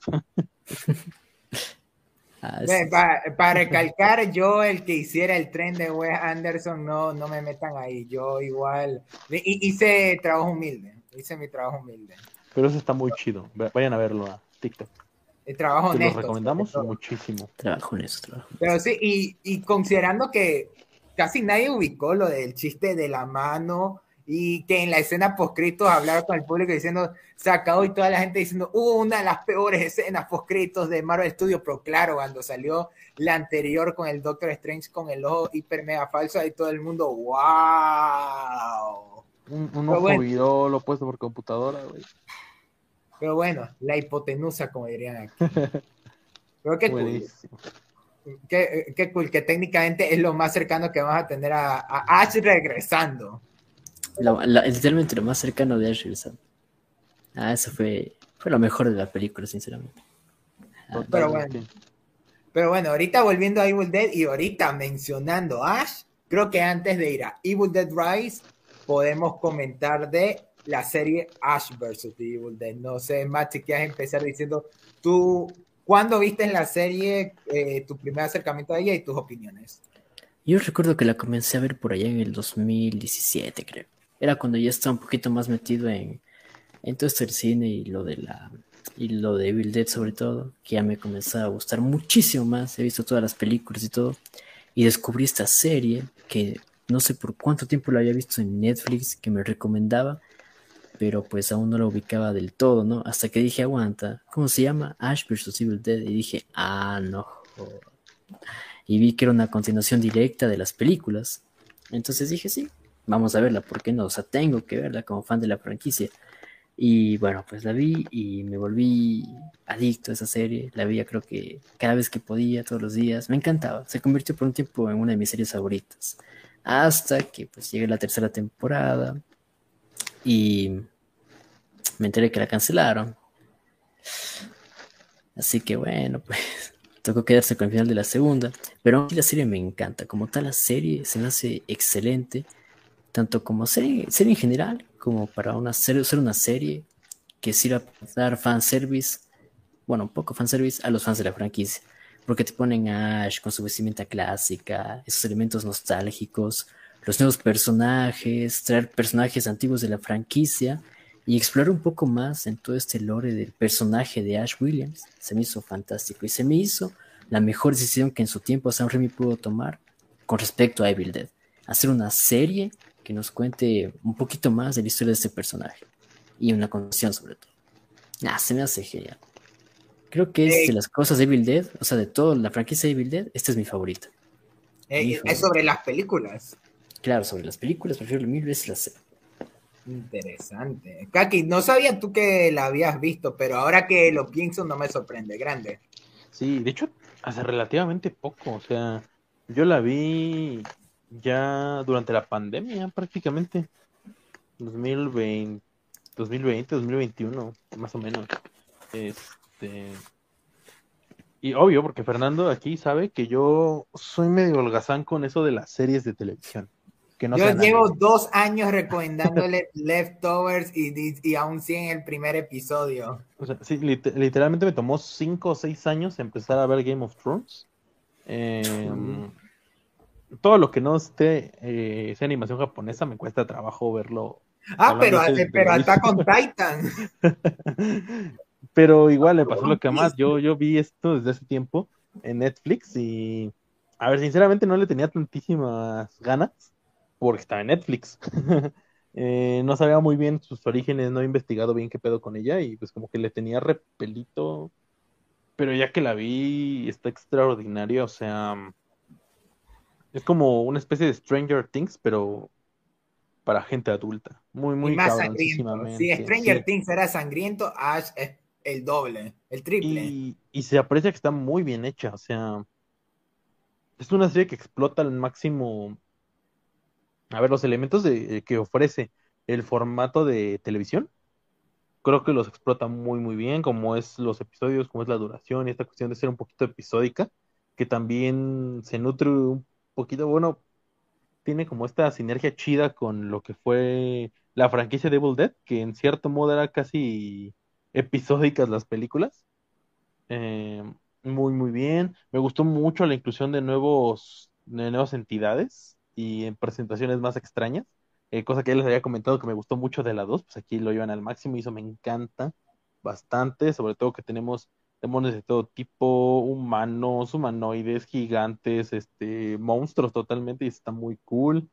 Y sobre todo que expande un poquito el lore en el sentido de que también le da una personalidad más marcada a algunas de ellas. O sea, nos presenta antagonistas, tal cual. Eh, a diferencia de solo decir, es el, espíritu del bosque viene persiguiéndome la cámara. Este, les da un poquito de personalidad. Eso me, me latió muchísimo. Está muy cool en mi caso, como yo dije, Ash vs. Evil Dead fue mi primer acercamiento a la franquicia y genuinamente me atrapó. De por sí se me hacía muy atractivo el personaje Ash. Y este fue mi primer acercamiento al personaje Ash. Yo dije, siempre fue así. Y ya viendo las películas ya vi que, que medio medio, o sea, 50-50 así era el personaje, pero pues ya se volvió quien es, como comentaba Matt. Eh, es un sobreviviente que se volvió ya el, el héroe de la historia. Sí. Pero además, es súper carismático. Bruce Campbell es increíble. O sea, el man, tú lo ves y dices, ese es Ash. O sea, ya el man es totalmente su personaje. Y también los personajes secundarios, o sea, se me hacían muy carismáticos. Y todo este, este grupito que se arma y también sus conexiones con, con las películas. O sea, siento que abrazaban bien el lore de, de, Evil Dead, en especial de la trilogía, porque como lo dijimos, la, de, la versión de Fede Álvarez pasó por, existe en ese universo, pero nunca fue tomada más en cuenta. Como ahí está, ¿no? Por si. Por si. Incluso a mí me gustó mucho cómo la serie, por lo menos en la primera temporada, aprovechó para hacer un poco de sátira, un poco de comedia, a esto de que sea Bruce Camper volviendo a ese papel de años, como un actor que vuelve a su papel así de años, ya todo viejo, todo panzón. Se hacen chistes sobre eso, pero aún así vuelve, vuelve y con todo aunque sin, no vamos a mencionar eh, más spoilers de los que ya hemos dado, pero fue, pero técnicamente sí, sí me apenó que, que no viéramos más de Ash lo de esto. O sea, así como que el final ah, tan agridulce que todo es como que, mm, como que sí, eh, en parte yo entré a la tercera temporada ya sabiendo que la serie había sido cancelada, pero yo quería ver cómo seguía. Y este, yo hasta hice un TikTok referente al tema de que aún, eh, aunque una serie sea cancelada, aún se la puede recomendar, aún tiene valor, aunque no va a, terminar como originalmente iba a terminar. Entonces, y yo comenté que existen casos y casos. Y hay series que son genuinamente buenas, que merecen la pena el visionado, como también series que funcionan con lo que, con lo que tuvieron. ¿Ustedes cómo clasificarían Ash vs. Evil Dead? ¿Ustedes la recomendarían aún habiendo sido cancelado o creen que, que, no, que ya como que se perdió el chiste? Ah, sí, sí, sí, O sea, si se dan cuenta, el final de esta película es el final que vio San Raimi para la tercera película hace mucho tiempo. De Ash quedado varado. Bueno, sin dar spoilers, es el final que dio Sam Raimi en la tercera película. Prácticamente terminó terminó de esa manera la franquicia, claro, a no ser que en un futuro saquen alguna especie de continuación para ese final, pero como tal, final, no se me hace malo. Pero si vas a ver la serie, pues haz, porque aún así sigue siendo buenísima, muy, muy buena. Sí, sí, sí, sí, sí, total. Fíjate que la única reserva que yo tendría al respecto de la serie es con gente que no esté muy, o sea, que de plano no esté nada familiarizada no tanto con la franquicia, sino con el género, eh, tanto de humor o de terror, porque, insisto, es que uno ya está tan, ya estamos tan desensibilizados a todo esto porque lo disfrutamos mucho y hemos pasado muchos años viéndolo, pero neta me ha tocado, o sea, eh, anécdota rápida de Evil Dead Rises, me tocó gente que lloró en mi sala, me tocó gente que casi se vomita en mi sala, y yo la película la sentí, pero súper ligera. Entonces. Ah, pero Kaki, tú porque no, no nos juzguemos, pero loco, como que tú creo que ves ese anime. De, tú ves hasta con Titan, loco. Yo creo que tú puedes con, cualquier cosa. Oye, no, pero de hecho sí, iba con unas expectativas como que iba a ser algo, algo bien bizarro, bien grotesco, pero... Y, yo en esa escala pongo que Ash, bueno, no sé Matt qué opina, pero yo creo que Ash vs. Evil Dead sí es una de las más eh, sangrientas, más gore, y con chistes muy subidos de tono de la franquicia. Entonces, es genial, o sea, es absolutamente genial. Pero si de plano es una persona que viene con estómago muy frágil o no le gusta mucho el humor muy pesado, pues piénsalo. Puedes ver el primer capítulo y a partir de ahí juzgar, porque la verdad es que si te pesa ver el primer capítulo, eh, no vas a aguantar lo que sigue. O sea, la verdad sí está Sí está muy bien pensada para más para los fanáticos del género que para el público en general. Creo que también parte eso tiene que ver con el hecho de que terminará siendo cancelada. No porque sea mala, sino porque es muy de nicho. Como que no encontró un público tan fuerte que no sean los fans. O sea, hubo el pequeño sector como yo que se acercaron a la franquicia con esta serie pero no creo que haya sido mucho, y inclusive yo que fue por streaming, ni siquiera fue que la vi cuando estaba en, en el canal. Ajá, exactamente, o sea, Sí, yo, yo creo que hay que tener estómago para ver Ash vs Evil Dead. Sí. Y recientemente la sacaron de Netflix, o sea, ya ahorita. ¿La sacaron de Netflix? Sí, ¿En recién. No. Yo, en serio, no. Yo que me la quiero repetir. Ya Ne- Netflix perdió un punto ah, como plataforma. Sí, de hecho, fíjate que no sé dónde se pueda ver ahora mismo. Habrá que investigarlo y luego vemos si lo ponemos en algún en alguna red social o algo porque porque sí, no no no no no lo había pensado hasta este momento, güey, ¿dónde dónde se puede ver ahora mismo? Claro. Ah, Yo- pero si, es una- si, si tú te gusta el terror, es una serie que sí o sí debes ver. El terror y la comedia absurda, sobre todo. Yo tendría la teoría de que si Evil Dead, eh, los derechos de Evil Dead están en Warner, la pasarían a HBO Max. Ojalá. Pero, con, pero si no, terminaría en Prime. En una de esas debe terminar en algún momento. Porque no creo que, ahorita en especial, por el éxito de Evil Dead Rise, no me sorprendería que alguna de esas dos plataformas dijeran, ¿saben qué? Aquí está Ash vs. Evil Dead.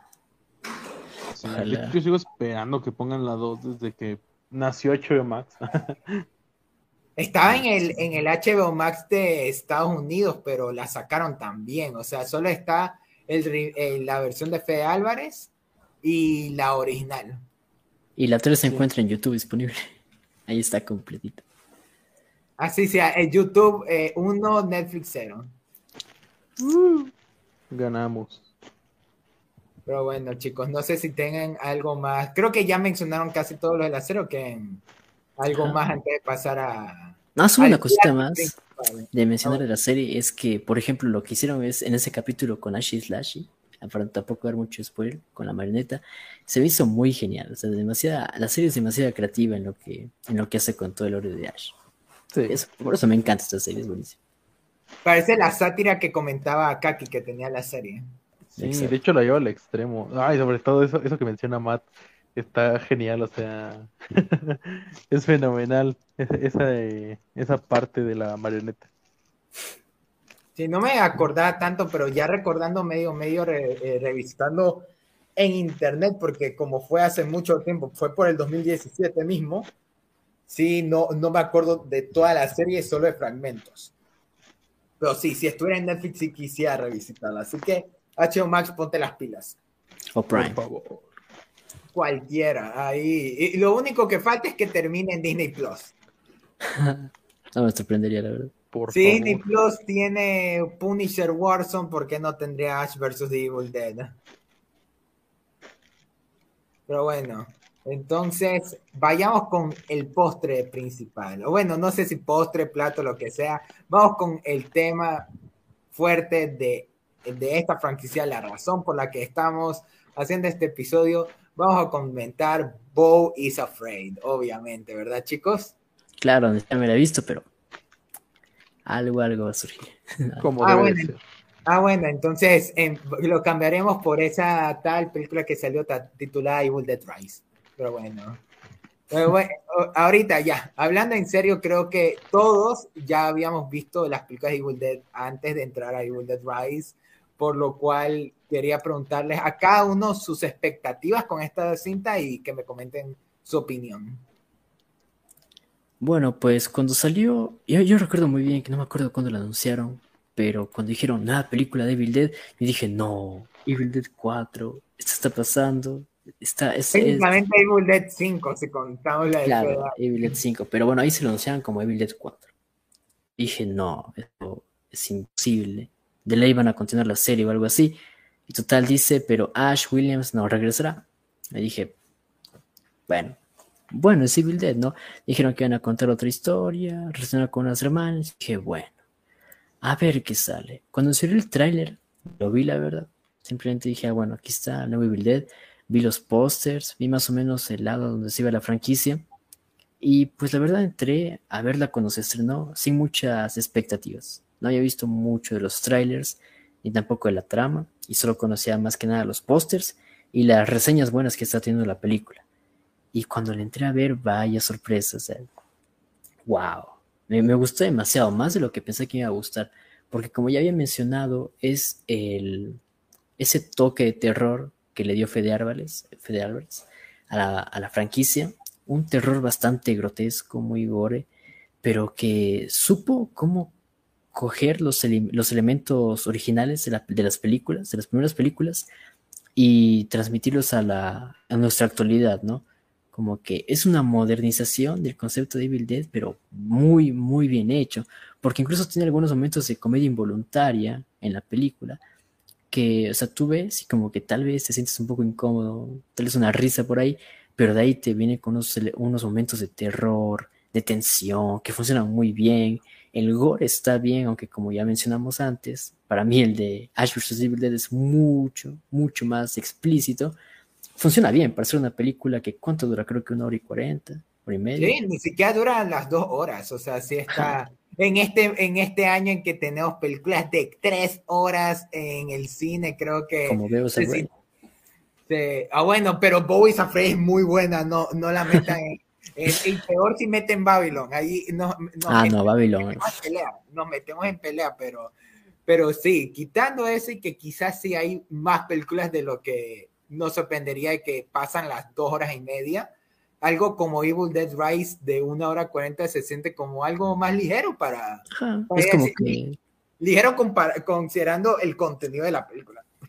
Sí, sí, yo recuerdo que me fui a ver el día del estreno, que creo que cayó miércoles o algo miércoles, un día, bueno, pues, donde no hay mucha gente que va al cine, pero la sala estaba llena, estaba repleta.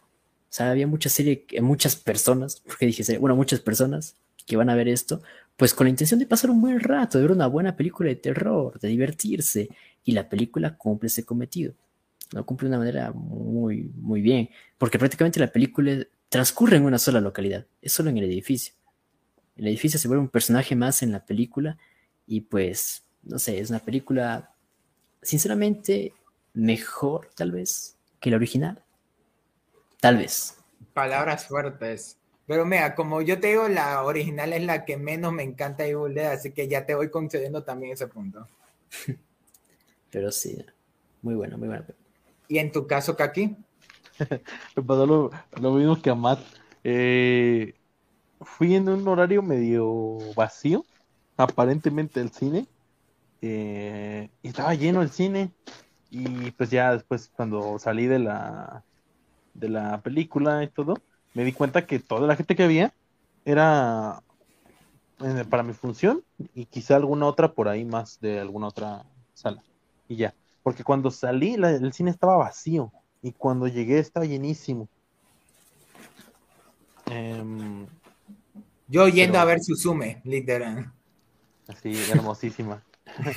Pero bueno, em, yo sí estaba un poco emocionado. No, no, cuando vi el anuncio, los primeros pósters, sí, no me llamó especialmente la atención, pero en uno de esos anuncios poderosísimos de YouTube me salió el tráiler y pues ya me, lo, me, quedé viéndolo porque sí me pareció como muy interesante esta nueva propuesta.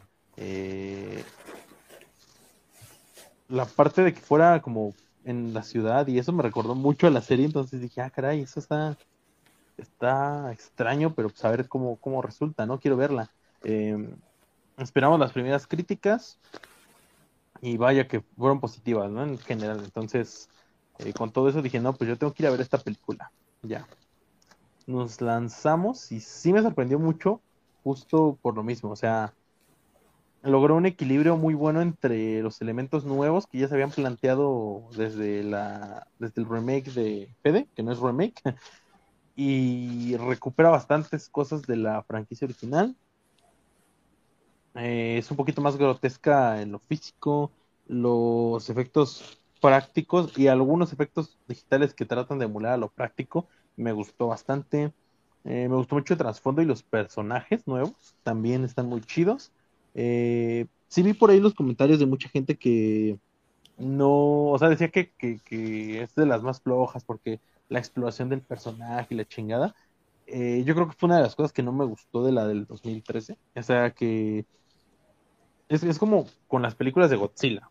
Y, yo cito y siempre les digo, es que yo vengo a ver madrazos entre cayús gigantes, no vengo a que me platiquen que el hijo del comandante está peleado con su familia porque murió su padre hace 80 años y es como me vale madres. O sea, absolutamente me vale madre. Esa información que necesito. Yo vengo a ver lo que vengo a ver. Pero según Warner es muy necesario que lo sepas. Pues mira, eh, eh, en este caso, creo que el trasfondo que les dieron los personajes fue mucho más que suficiente para sentirme mal en algunos momentos, porque yo sé que ya no lo iban a sea, básicamente, con eso estoy satisfecho. Me gustó muchísimo cómo emula justo lo que decía, lo que decía Matt hace rato, algunos aspectos de las clásicas, eh, tanto, digamos, en técnicas o, o en una visión cinematográfica más moderna, tanto como en el cambio de ambiente, ¿no? Como la escena del elevador, que es como wow, o sea, un paralelismo súper chingón con la clásica escena del bosque de la primera película. Y la de Fede Álvarez. Ajá. Y hasta eso me pareció justo amigable, en el sentido de que creo que cualquier persona, aunque no esté familiarizada con ella, puede verla bien. Porque se entiende todos los puntos de la película. Es grotesca y gore, pero creo que tampoco exagera demasiado, en un sentido de que eh, vaya a matar a alguien ahí de, un- infarto, que vaya, vaya a hacer vomitar a alguien. Y está muy padre cómo se desarrolla toda la cuestión, muy creativos algunas de las escenas de, de gore y las referencias a películas de terror, o sea, otras películas de terror aparte de las de la franquicia, Como la del resplandor. como la del Resplandor, exactamente, están Sí, muy sí. chidas. Esa escena del, del- del elevador estuvo Hasta, hasta, pero tío- grata. hasta eh, yo fui a ver la película con mi tío y él dijo, eso no es la, la escena del resplandor, es una de sus películas favoritas. Y yo y también no sé si notaron este detalle de que cuando eh, eh, pusieron la, la puerta por primera vez y la botaron fuera del departamento a la man poseída, la, eh, la hermana está sosteniendo la puerta y la cámara está debajo, hiper mega similar a cuando a Jack Nicholson lo pusieron en el congelador en el resplandor. También. Yo dije eso y esa toma, esa toma se me hace similar y el click. Y, yo viendo esta película, eh, creo que el director es fan de, del Resplandor. O, o a la final dijo, "Mm, eh, no está nada más, eh, y aplicó la Tarantino de inspiración. Inspiración. Me gusta como mucho el director le pone mucho amor a esta película. Se, se nota que es una película hecha con pasión y que se divirtieron mucho haciéndola también. Se nota demasiado. ¿Sí? O sea, y no he visto nada del director, pero lo hizo increíble. Creo que es su debut. Se nota Si no el estoy amor. mal. Es el Creo que, debut ha, del director. creo que ha hecho películas pequeñas. Esta es su primera película grande. Ajá, Pero- antes había hecho una independiente y ahorita salta con Evil Dead y lo hizo bien. Lo hizo muy bien. Sí, creo que, y como dije con, ya hablando de mi opinión, eh, en mi caso, eh, yo, eh, como dije con la de Fede Álvarez, esta película funciona perfecta por sí sola. O sea, eh, yo la vi con mi tío que él no, no había visto nada Evil Dead, nada, y le encantó, le gustó muchísimo, le gustó mucho el terror, el cómo, él de, es de esos que dicen que no se asustan con nada, pero que mientras la película esté bien, esté interesante, le gusta. Por- eh, yo le hice ver la trilogía, la nueva de Halloween, y le gustaron las tres, aunque dicen que no le dan miedo, pero dicen que, que le interesó la temática y todo, y eso que no era tan fan de Halloween. En mi caso lo logré que se interesaba por Evil Dead, con esta película nomás. Y de ahí, en el camino de regreso, le conté todo el lore de Ash, de la precuela y todo. y yo, interesante, interesante. Esta película podría generar que una nueva fanbase de gente se acercase a, a Evil Dead. Sí, de hecho. Y eso que es la primera producción de Evil Dead que no tiene de pleno a Ash. Pero sí aparece Bruce Campbell, de hecho. Así creo que hace Sí. la voz de uno de los de que De están esos vinilos, ajá. Sí, sí, sí. Sí, que de hecho es una de las razones por la que quiero verla en inglés. Porque yo la vi con el doblaje. eh, También. obviamente no por gusto, sino por necesidad. En mi ranchito no llegan películas subtituladas, pero ese detalle lo vi por ahí entre las curiosidades y justo quiero volverla a ver en inglés por, por ese motivo, ¿no?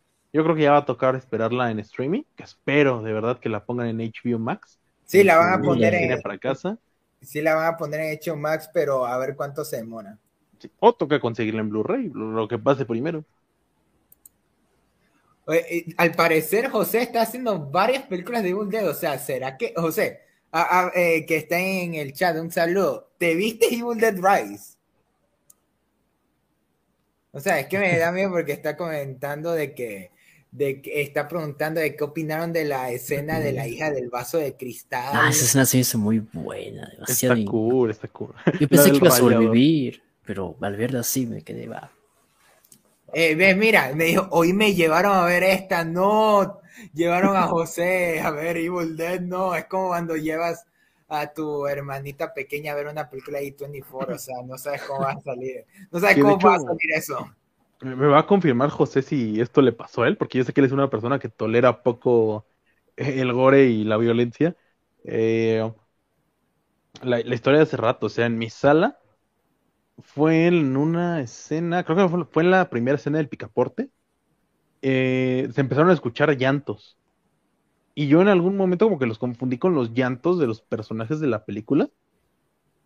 Pero luego como que poniendo atención, los escuchaba atrás de mí.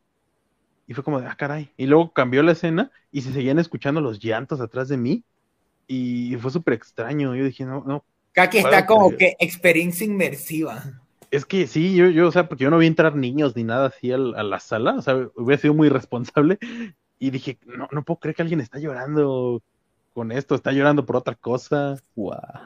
Rarísimo. Y una persona por allá que la vi en las filas de adelante, que sí salió porque creo que ya le estaba haciendo mal al estómago un poquito el nivel de, de gore de la cinta y yo no la sentí nada. a ver, nada del otro mundo tampoco. Eso no me pasó cuando fui a ver Terrifier 2, que sí, unas personas se salieron de la sala, pero es que bueno, ya Terrifier 2 y con Evil Dead Rise sí se nota un poquito la diferencia. La diferencia, exacto. Ah, eh, eh, sí, de por sí Dead Rise sí es fuerte, creo, creo nomás que sí es la más fuerte de la franquicia, sin meter las en películas creo pero, pero no he visto las de Terrifier. Las de Terrifier son aún más violentas. Demasiado más. esas, son, esas son un nivel de violencia que yo sinceramente ya ni disfruto. Evil Dead Rise disfruto, Ash vs. Evil Dead, todo eso, pero las de Terrifier ya se me hacen simplemente no. Es grotesco por el grotesco ya. No me, no me termina de convencer. Yo sí, o sea. No sé comentando, yo me quería salir, pero ellos me regresaban a mi casa, así que tuve que aguantar. pero, ¿por qué? O sea, es buena, es muy buena película. De hecho, insisto en que yo, contra todo pronóstico, eh, estoy muy en desacuerdo con toda la gente que dice que es la de las más débiles. O sea, yo creo que fuera de las originales es la mejor película de Evil Dead que. Sí, de hecho. Mucho mejor que la de Fede Álvarez, de hecho. Incluso, como decía Matt, yo creo que es incluso mejor que la primera, en términos generales, más allá de la importancia histórica que tuvo la primera. Sí, porque eh, si de por sí la de Fede Álvarez modernizaba lo que era la primera película, esta no solo también usa también un concepto similar y, y modernizándolo, sino que también lo implementa esa comedia que tuvieron un poco la secuela, aunque no tanto. Tiene ciertos elementos como que decía un poco de humor no intencional, pero, eh, pero fuera de eso sí creo que se, también sigue con el terror terror de Fede Álvarez. Es como lo mejor de los dos mundos. Exacto, exacto. Aunque igual no estoy muy seguro cómo esto funcionaría con la franquicia en sí. O, sea, podría ser el, el, tercer Necronomicon el que encuentra. Exacto. Pero sería un mundo alterno. O los sucesos de la serie terminaron de otra forma. O, sea, que Es que técnicamente el, el futuro de Ash eh, sucede en, en, el futuro futuro. O sea, aún estaríamos lejos de eso. Todavía no pasa, ¿no? Solamente una precuela. Y, soy, soy el único, eh, ya metiéndonos spoilers de Evil Dead Rise, eh, spoilers. Más de lo que ya hemos dicho de toda la franquicia. Eh, por si acaso, vamos a recargar. Spoilers de Evil Dead Rise. Soy el único que cuando eh, salió el temblor, soy el único que intentó conectarlo con el suceso del final de, de Ash vs. Evil Dead diciendo, están pasando al mismo tiempo. Ahora que lo pienso. No lo había pensado, pero es probable. O sea, yo, yo había pensado en la posibilidad que dice Matt. O sea, eh, se supone que Ash y sus futuros apocalípticos son literalmente él llegando a sus futuros, ¿no? Esto fácilmente puede ser parte del, de la franquicia siendo un punto intermedio, ¿no? Sucesos aislados que fueron llevando al mundo a ese futuro post-apocalíptico. Y el hecho de que Ash ya no aparezca tiene todo el sentido del mundo teniendo en cuenta que probablemente pues él ya está allá, ¿no? Ya, ya no puede estar aquí. Y ahora que lo mencionas, tiene sentido. sí, o sea, es que, es que, se me ocurrió, es que se me ocurrió porque a la final sí se vería muy conveniente, no un temblor, eh, y justo ahí se encuentra el Necronomicon, que ok, lo podemos dejar pasar, en las películas hay conveniencias, ha habido peores conveniencias, está lo de Gwen Stacy yendo a la universidad todo tranquila en, en Into the Spider-Verse, aunque todos me quieran decir que eso tiene lógica, para mí, para mí no, pero bueno, eh, hablando de Evil Dead, si yo tuviera que buscarle algún sentido a eso, yo diría, sería la forma de conectarlo, porque Fuera eso, y que el director confirmó, el libro de el Necronomicon de esta película es uno de los tres Necronomicons que vimos en Army of Darkness. No hay conexión fuerte a la franquicia. Fácilmente hasta pudo haber sido un reboot, como. Y este tendría más sentido de reboot que el de Fede Álvarez, porque aquí no tenemos nada de Ash en la Entonces, casi que casi ahí sí, aquí sí pudieron haber aplicado. Esto es un reboot, eh, borón y cuenta nueva, pero técnicamente por todas las pistas que nos dan, o por lo menos en las que yo capté, sí es el mismo universo. Y mira, ahorita que lo pregunta José, si es que está, si es que no se ha salido porque ya lo perturbamos lo suficiente. Técnicamente, esa es la conexión de las películas de Evil Dead, el Necronomicon. Eh, eh, son tres. Uno, el Necron, y ustedes me corrigen si me falta algo o dije mal. Uno, el Necronomicon, el libro de los muertos que, que da vida a estos demonios que poseen. Dos, los demonios y sus características de los insultos y tan mordaces que dan, porque creo que eso también es divertido de ver los, los demonios dentro de los cuerpos y decir, ven a mí, idiota. Y, el tercero, Ash. En esta película no estaba Ash, así que nos quedamos con los otros dos, pero eso es casi que casi toda, todo lo que hace Evil Dead, eh, la franquicia Incluso no está pero me gustó mucho el homenaje que le hacen al personaje, como eh, la escopeta, la motosierra o el carro, todo eso. Es como que no está en Siage, pero se siente como que es esencia, ¿no? Como o sea, sí, eh, casi que casi confirma que la motosierra es, eh, un, es un icono para la franquicia. Exacto. Claro, porque incluso en la de Fede Álvarez también aparece. O sea, debe aparecer, ¿no? No puede ser una película de Evil Dead sin, sin una motosierra. Y el baño de sangre correspondiente. Y Me gustaría pensar que esa película pregunta rápida. antes. Dime. Pregunta antes de que sigas, porque creo que vamos a seguir teorizando con lo que dices. Pregunta rápida. ¿El auto que salía al final es el mismo auto de, de, la primera película? O sea, el mismo modelo de auto. ¿O es uno cualquiera? Uno whatever. Yo me quedé con esa duda porque ¿será el mismo auto? Según yo, era el mismo auto, pero ahorita viéndolo bien, creo que tenía el capote más, más alto. O sea, era un modelo medio distinto, pero era el mismo color que el auto original de Ash, según yo.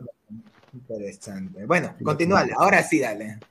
Ah, de que a mí me gustaría que esta, de que esta serie, de que esta película sucediera antes de la serie, otra vez un poquito como que a la par, ¿no? Como que mientras Ash está con Pablo y con Kelly, no me acuerdo dónde era, si era en, bueno, no era en Nueva York, pero era en algún lugar de Estados Unidos, a la par se desarrollan los sucesos de esta película. Porque, bueno, como lo vimos al final de, de, Evil Dead, de Ash vs. Evil Dead, pues pasa de que pasa el fin del mundo prácticamente en ese pequeño pueblo, viene ese demonio Kandarian grande, y de ahí pasa al futuro post-apocalíptico, entonces no sé.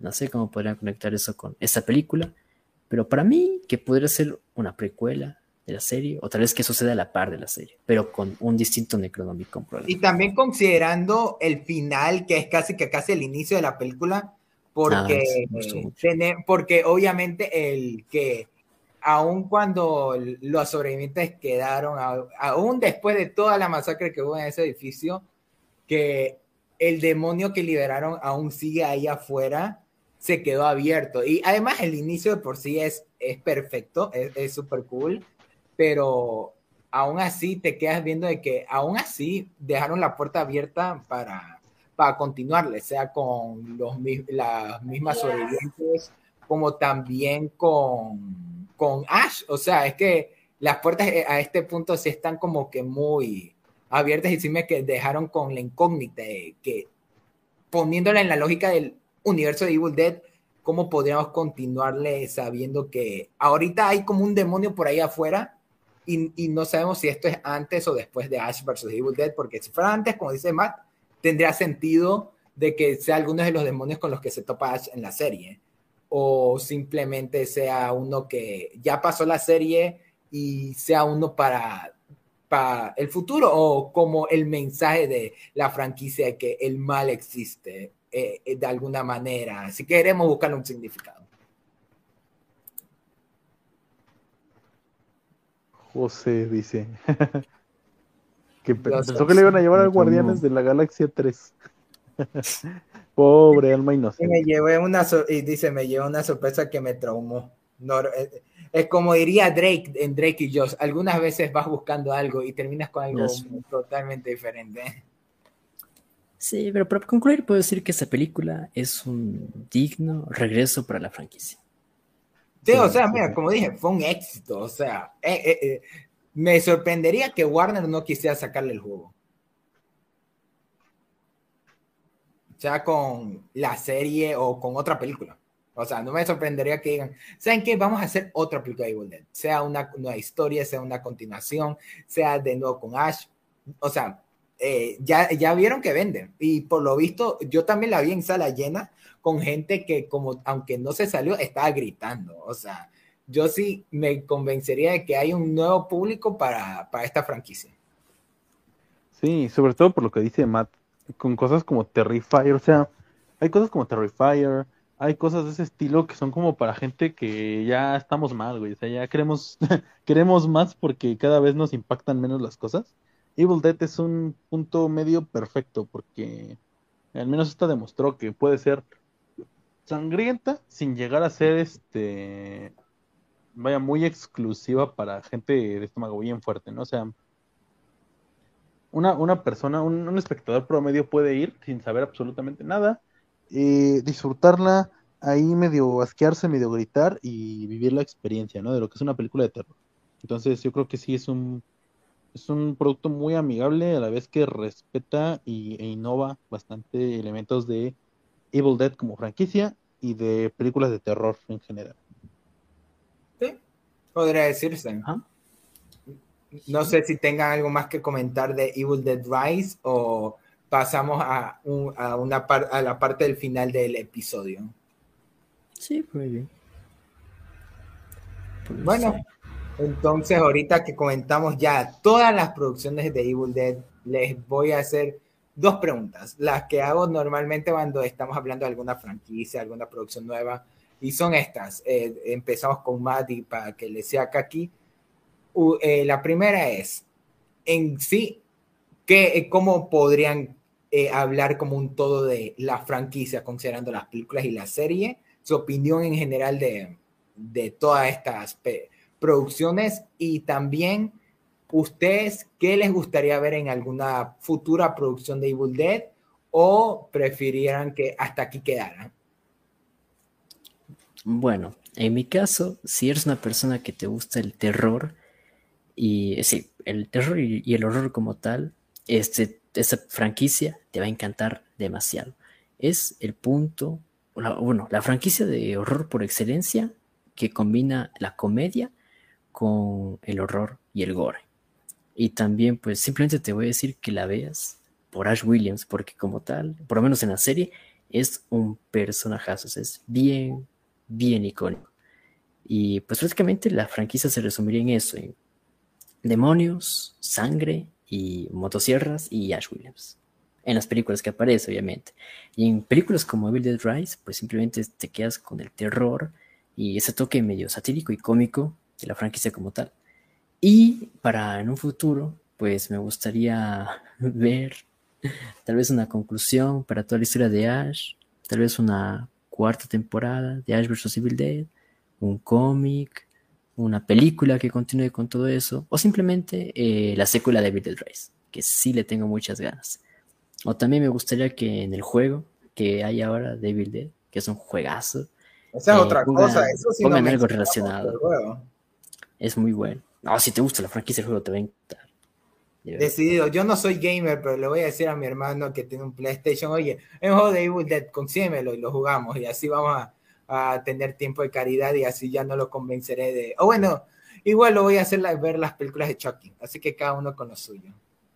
Pero bueno, Kaki, Totalmente. por tu parte, No, pues eh, que si ya tuvieron la oportunidad de ver Evil Dead Rise, pues vayan a buscar las opciones para ver las películas anteriores, sobre todo las clásicas, eh, porque están muy chidas. O sea, vale muchísimo la pena conocer al personaje de Ash eh, y de darse cuenta porque es un personaje tan clásico y tan querido por todos los que estamos metidos bien de lleno en esta parte de- del terror. Y si todavía no han visto Evil Dead Rise, pues sí es una buena recomendación para un fin de semana, una película de terror que anden buscando así medio, eh, medio violenta, pero muy, muy digerible y divertida. Esta es una buena opción y ya, ya, ya nada más eso, ¿no? Porque pues ahora mismo hay muchas opciones como más amigables en el cine, hay, hay cositas más familiares. El Always regreso triunfal. una de esas. Mario Bros, el regreso triunfal de Marvel, entonces esta es una opción muy buena. También si no quieren ir a ver una película tan family friendly, eh, por alguna razón, ustedes sabrán, eh, esta es buena opción, ¿no? Es una película más adulta, más salvaje. Pero eh, en tu caso, tú sí quisieras que, que ¿qué te gustaría que siguiera la franquicia después de esto? O si crees que debería acabar para que no. Porque esa es otra cosa, ahora que lo pienso, yo no iría, yo diría que Evil Dead es de esas pocas franquicias que se pueden alzar el sombrero diciendo no tengo ninguna mala película. Em, no, yo creo que sí me gustaría que siguieran saliendo muchísimas más películas de Red, aunque no tengo un- una idea clara como de qué me gustaría en particular. Creo que simplemente que sigan experimentando como hasta ahora, porque cada experimento que han hecho de una u otra forma ha resultado bien y creo que la franquicia se presta para ser episódica y experimental. O sea, mientras siga con esas dos cosas que nos sorprenda con todo lo que tenga. Y si en algún que momento saque- Raimi regresa, yo feliz. Ojalá. sí. Incluso pues, se podría volver en una antología. Capaz. Total, como estas idea. series tipo Creepshow o, o Cuentos de Ultratumba, ¿no? También. Sí. Sí, sí. Eh, eh, estaría interesante, o sea, quién sabe, pero, pero bueno, ahí la cronología, si ya de por sí era difícil de seguir, no me imagino cómo sería con una antología. Pero bueno, a este punto ya, ¿qué se puede pedir? Como dije, ya, eh, ya X-Men ya puede decir que no, no tiene la cronología más, eh, más hecha desastre que Evil Dead. Creo que solo la ganaría Terminator. Por Ni Terminator, hasta, termi- hasta la cronología de Terminator de las consecuencias de una película alfa- eh, realmente dio el inicio a la otra. Tiene más sentido que, que los reboots y cuentas nuevas que se hacen al inicio de cada película de Evil Dead. Pero bueno, Pero Eh. vale la pena disfrutar. Sí, demasiado. antes, antes de acabar el episodio, no sé si tengan algo, alguna cosa que se les haya pasado mencionar de Evil Dead o así quedaríamos. Yo creo que ya mencioné todo lo que tenía que decir sobre esta franquicia que me encanta. Ya, ya mencionamos todo lo esencial de Evil Dead, ¿no? Y pues recomendarles otra vez que vayan a ver. Rise si todavía no la han visto y pues le den un chance a ver qué, qué les parece. En el cine, una experiencia única ver esta película, la verdad. Sí, oh, eh, eh, imaginas, imagínense un double future entre Evil Dead Rise y Bowie's Afraid. Les sería la cosa más, eh, más impactante. Uno se eh, ni podría dormir ese día. O sea, se quedaría como que, ¿qué acabo de ver hoy? Pero bueno, entonces, eh, si no vieron ni Bowie's Afraid o Evil Dead Rise, háganlo en el cine antes de que Guardianes de la Galaxia 3 cerró de todas las salas ahorita en el cine la cual obviamente después vamos a hablar, porque obviamente Marvel nos da de comer a- si hablamos de, de sus producciones, pero bueno, eso será para otra ocasión. Así que, por mi parte, Evil Dead Rise eh, sí que sí la podrá considerar quizás una de las franquicias de Serie B más populares. Que sí creo que aún se puede considerar Serie B, aún con lo popular que es, no sé si, si no, pero, pero si no, Evil Dead Rise es una franquicia que poco a poco me ha dominado más y ya para este, esta Comic Con Ecuador voy a disfrazarme de Ash Williams. Ya entonces, hasta eso. y ahí quedaría el episodio. Así que Matt, millón gracias por haber vuelto a Palomitas. Espero que te las hayas pasado increíble. Ah, un gustazo, como siempre. Muchas gracias por invitarme. De ahí debemos estar en alguna otra eh, ocasión. Igual tú siempre eres bienvenido. Qué gusto poder compartir con alguien más de, de Evil Dead Rise. Así que antes de que nos vayamos, loco, deja tus redes sociales para que te vayan a perseguir como los demonios de Evil Dead. Bueno, pues eh, mi canal de YouTube, eh, Toma 4 Underground, el cual está actualmente muerto por que me estoy enfocando en otras cosas, pero espero que en un futuro pueda revivir. Igual ahí tengo unos videos por si quieren seguirme por ahí. Veanlo.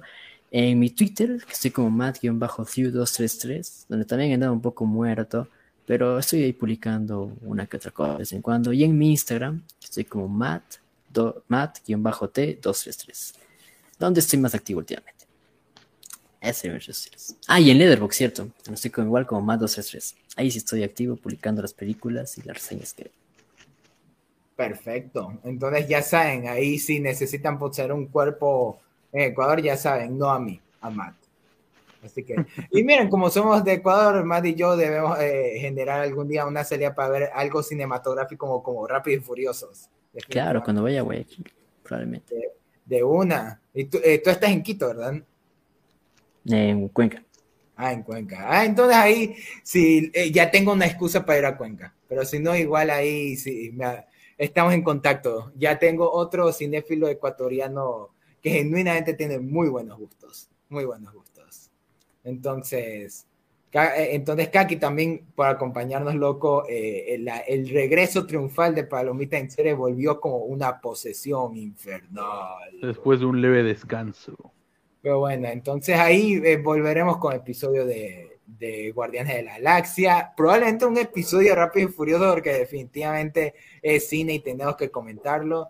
Y de ahí vamos a, obviamente, cuando se estrene Barbie y Oppenheimer, vamos a tener un versus. Y va a estar muy interesante también si, si se da para un especial eh, de Indiana Jones ahorita como el de Evil Dead, tenemos varias ideas, pero es claro, José que quiere hacer su especial de Demon Slayer, pero bueno, ahí si ustedes hicieron el de My Hero Academia, no veo por qué no harían el de Demon Slayer. Obvio, obvio.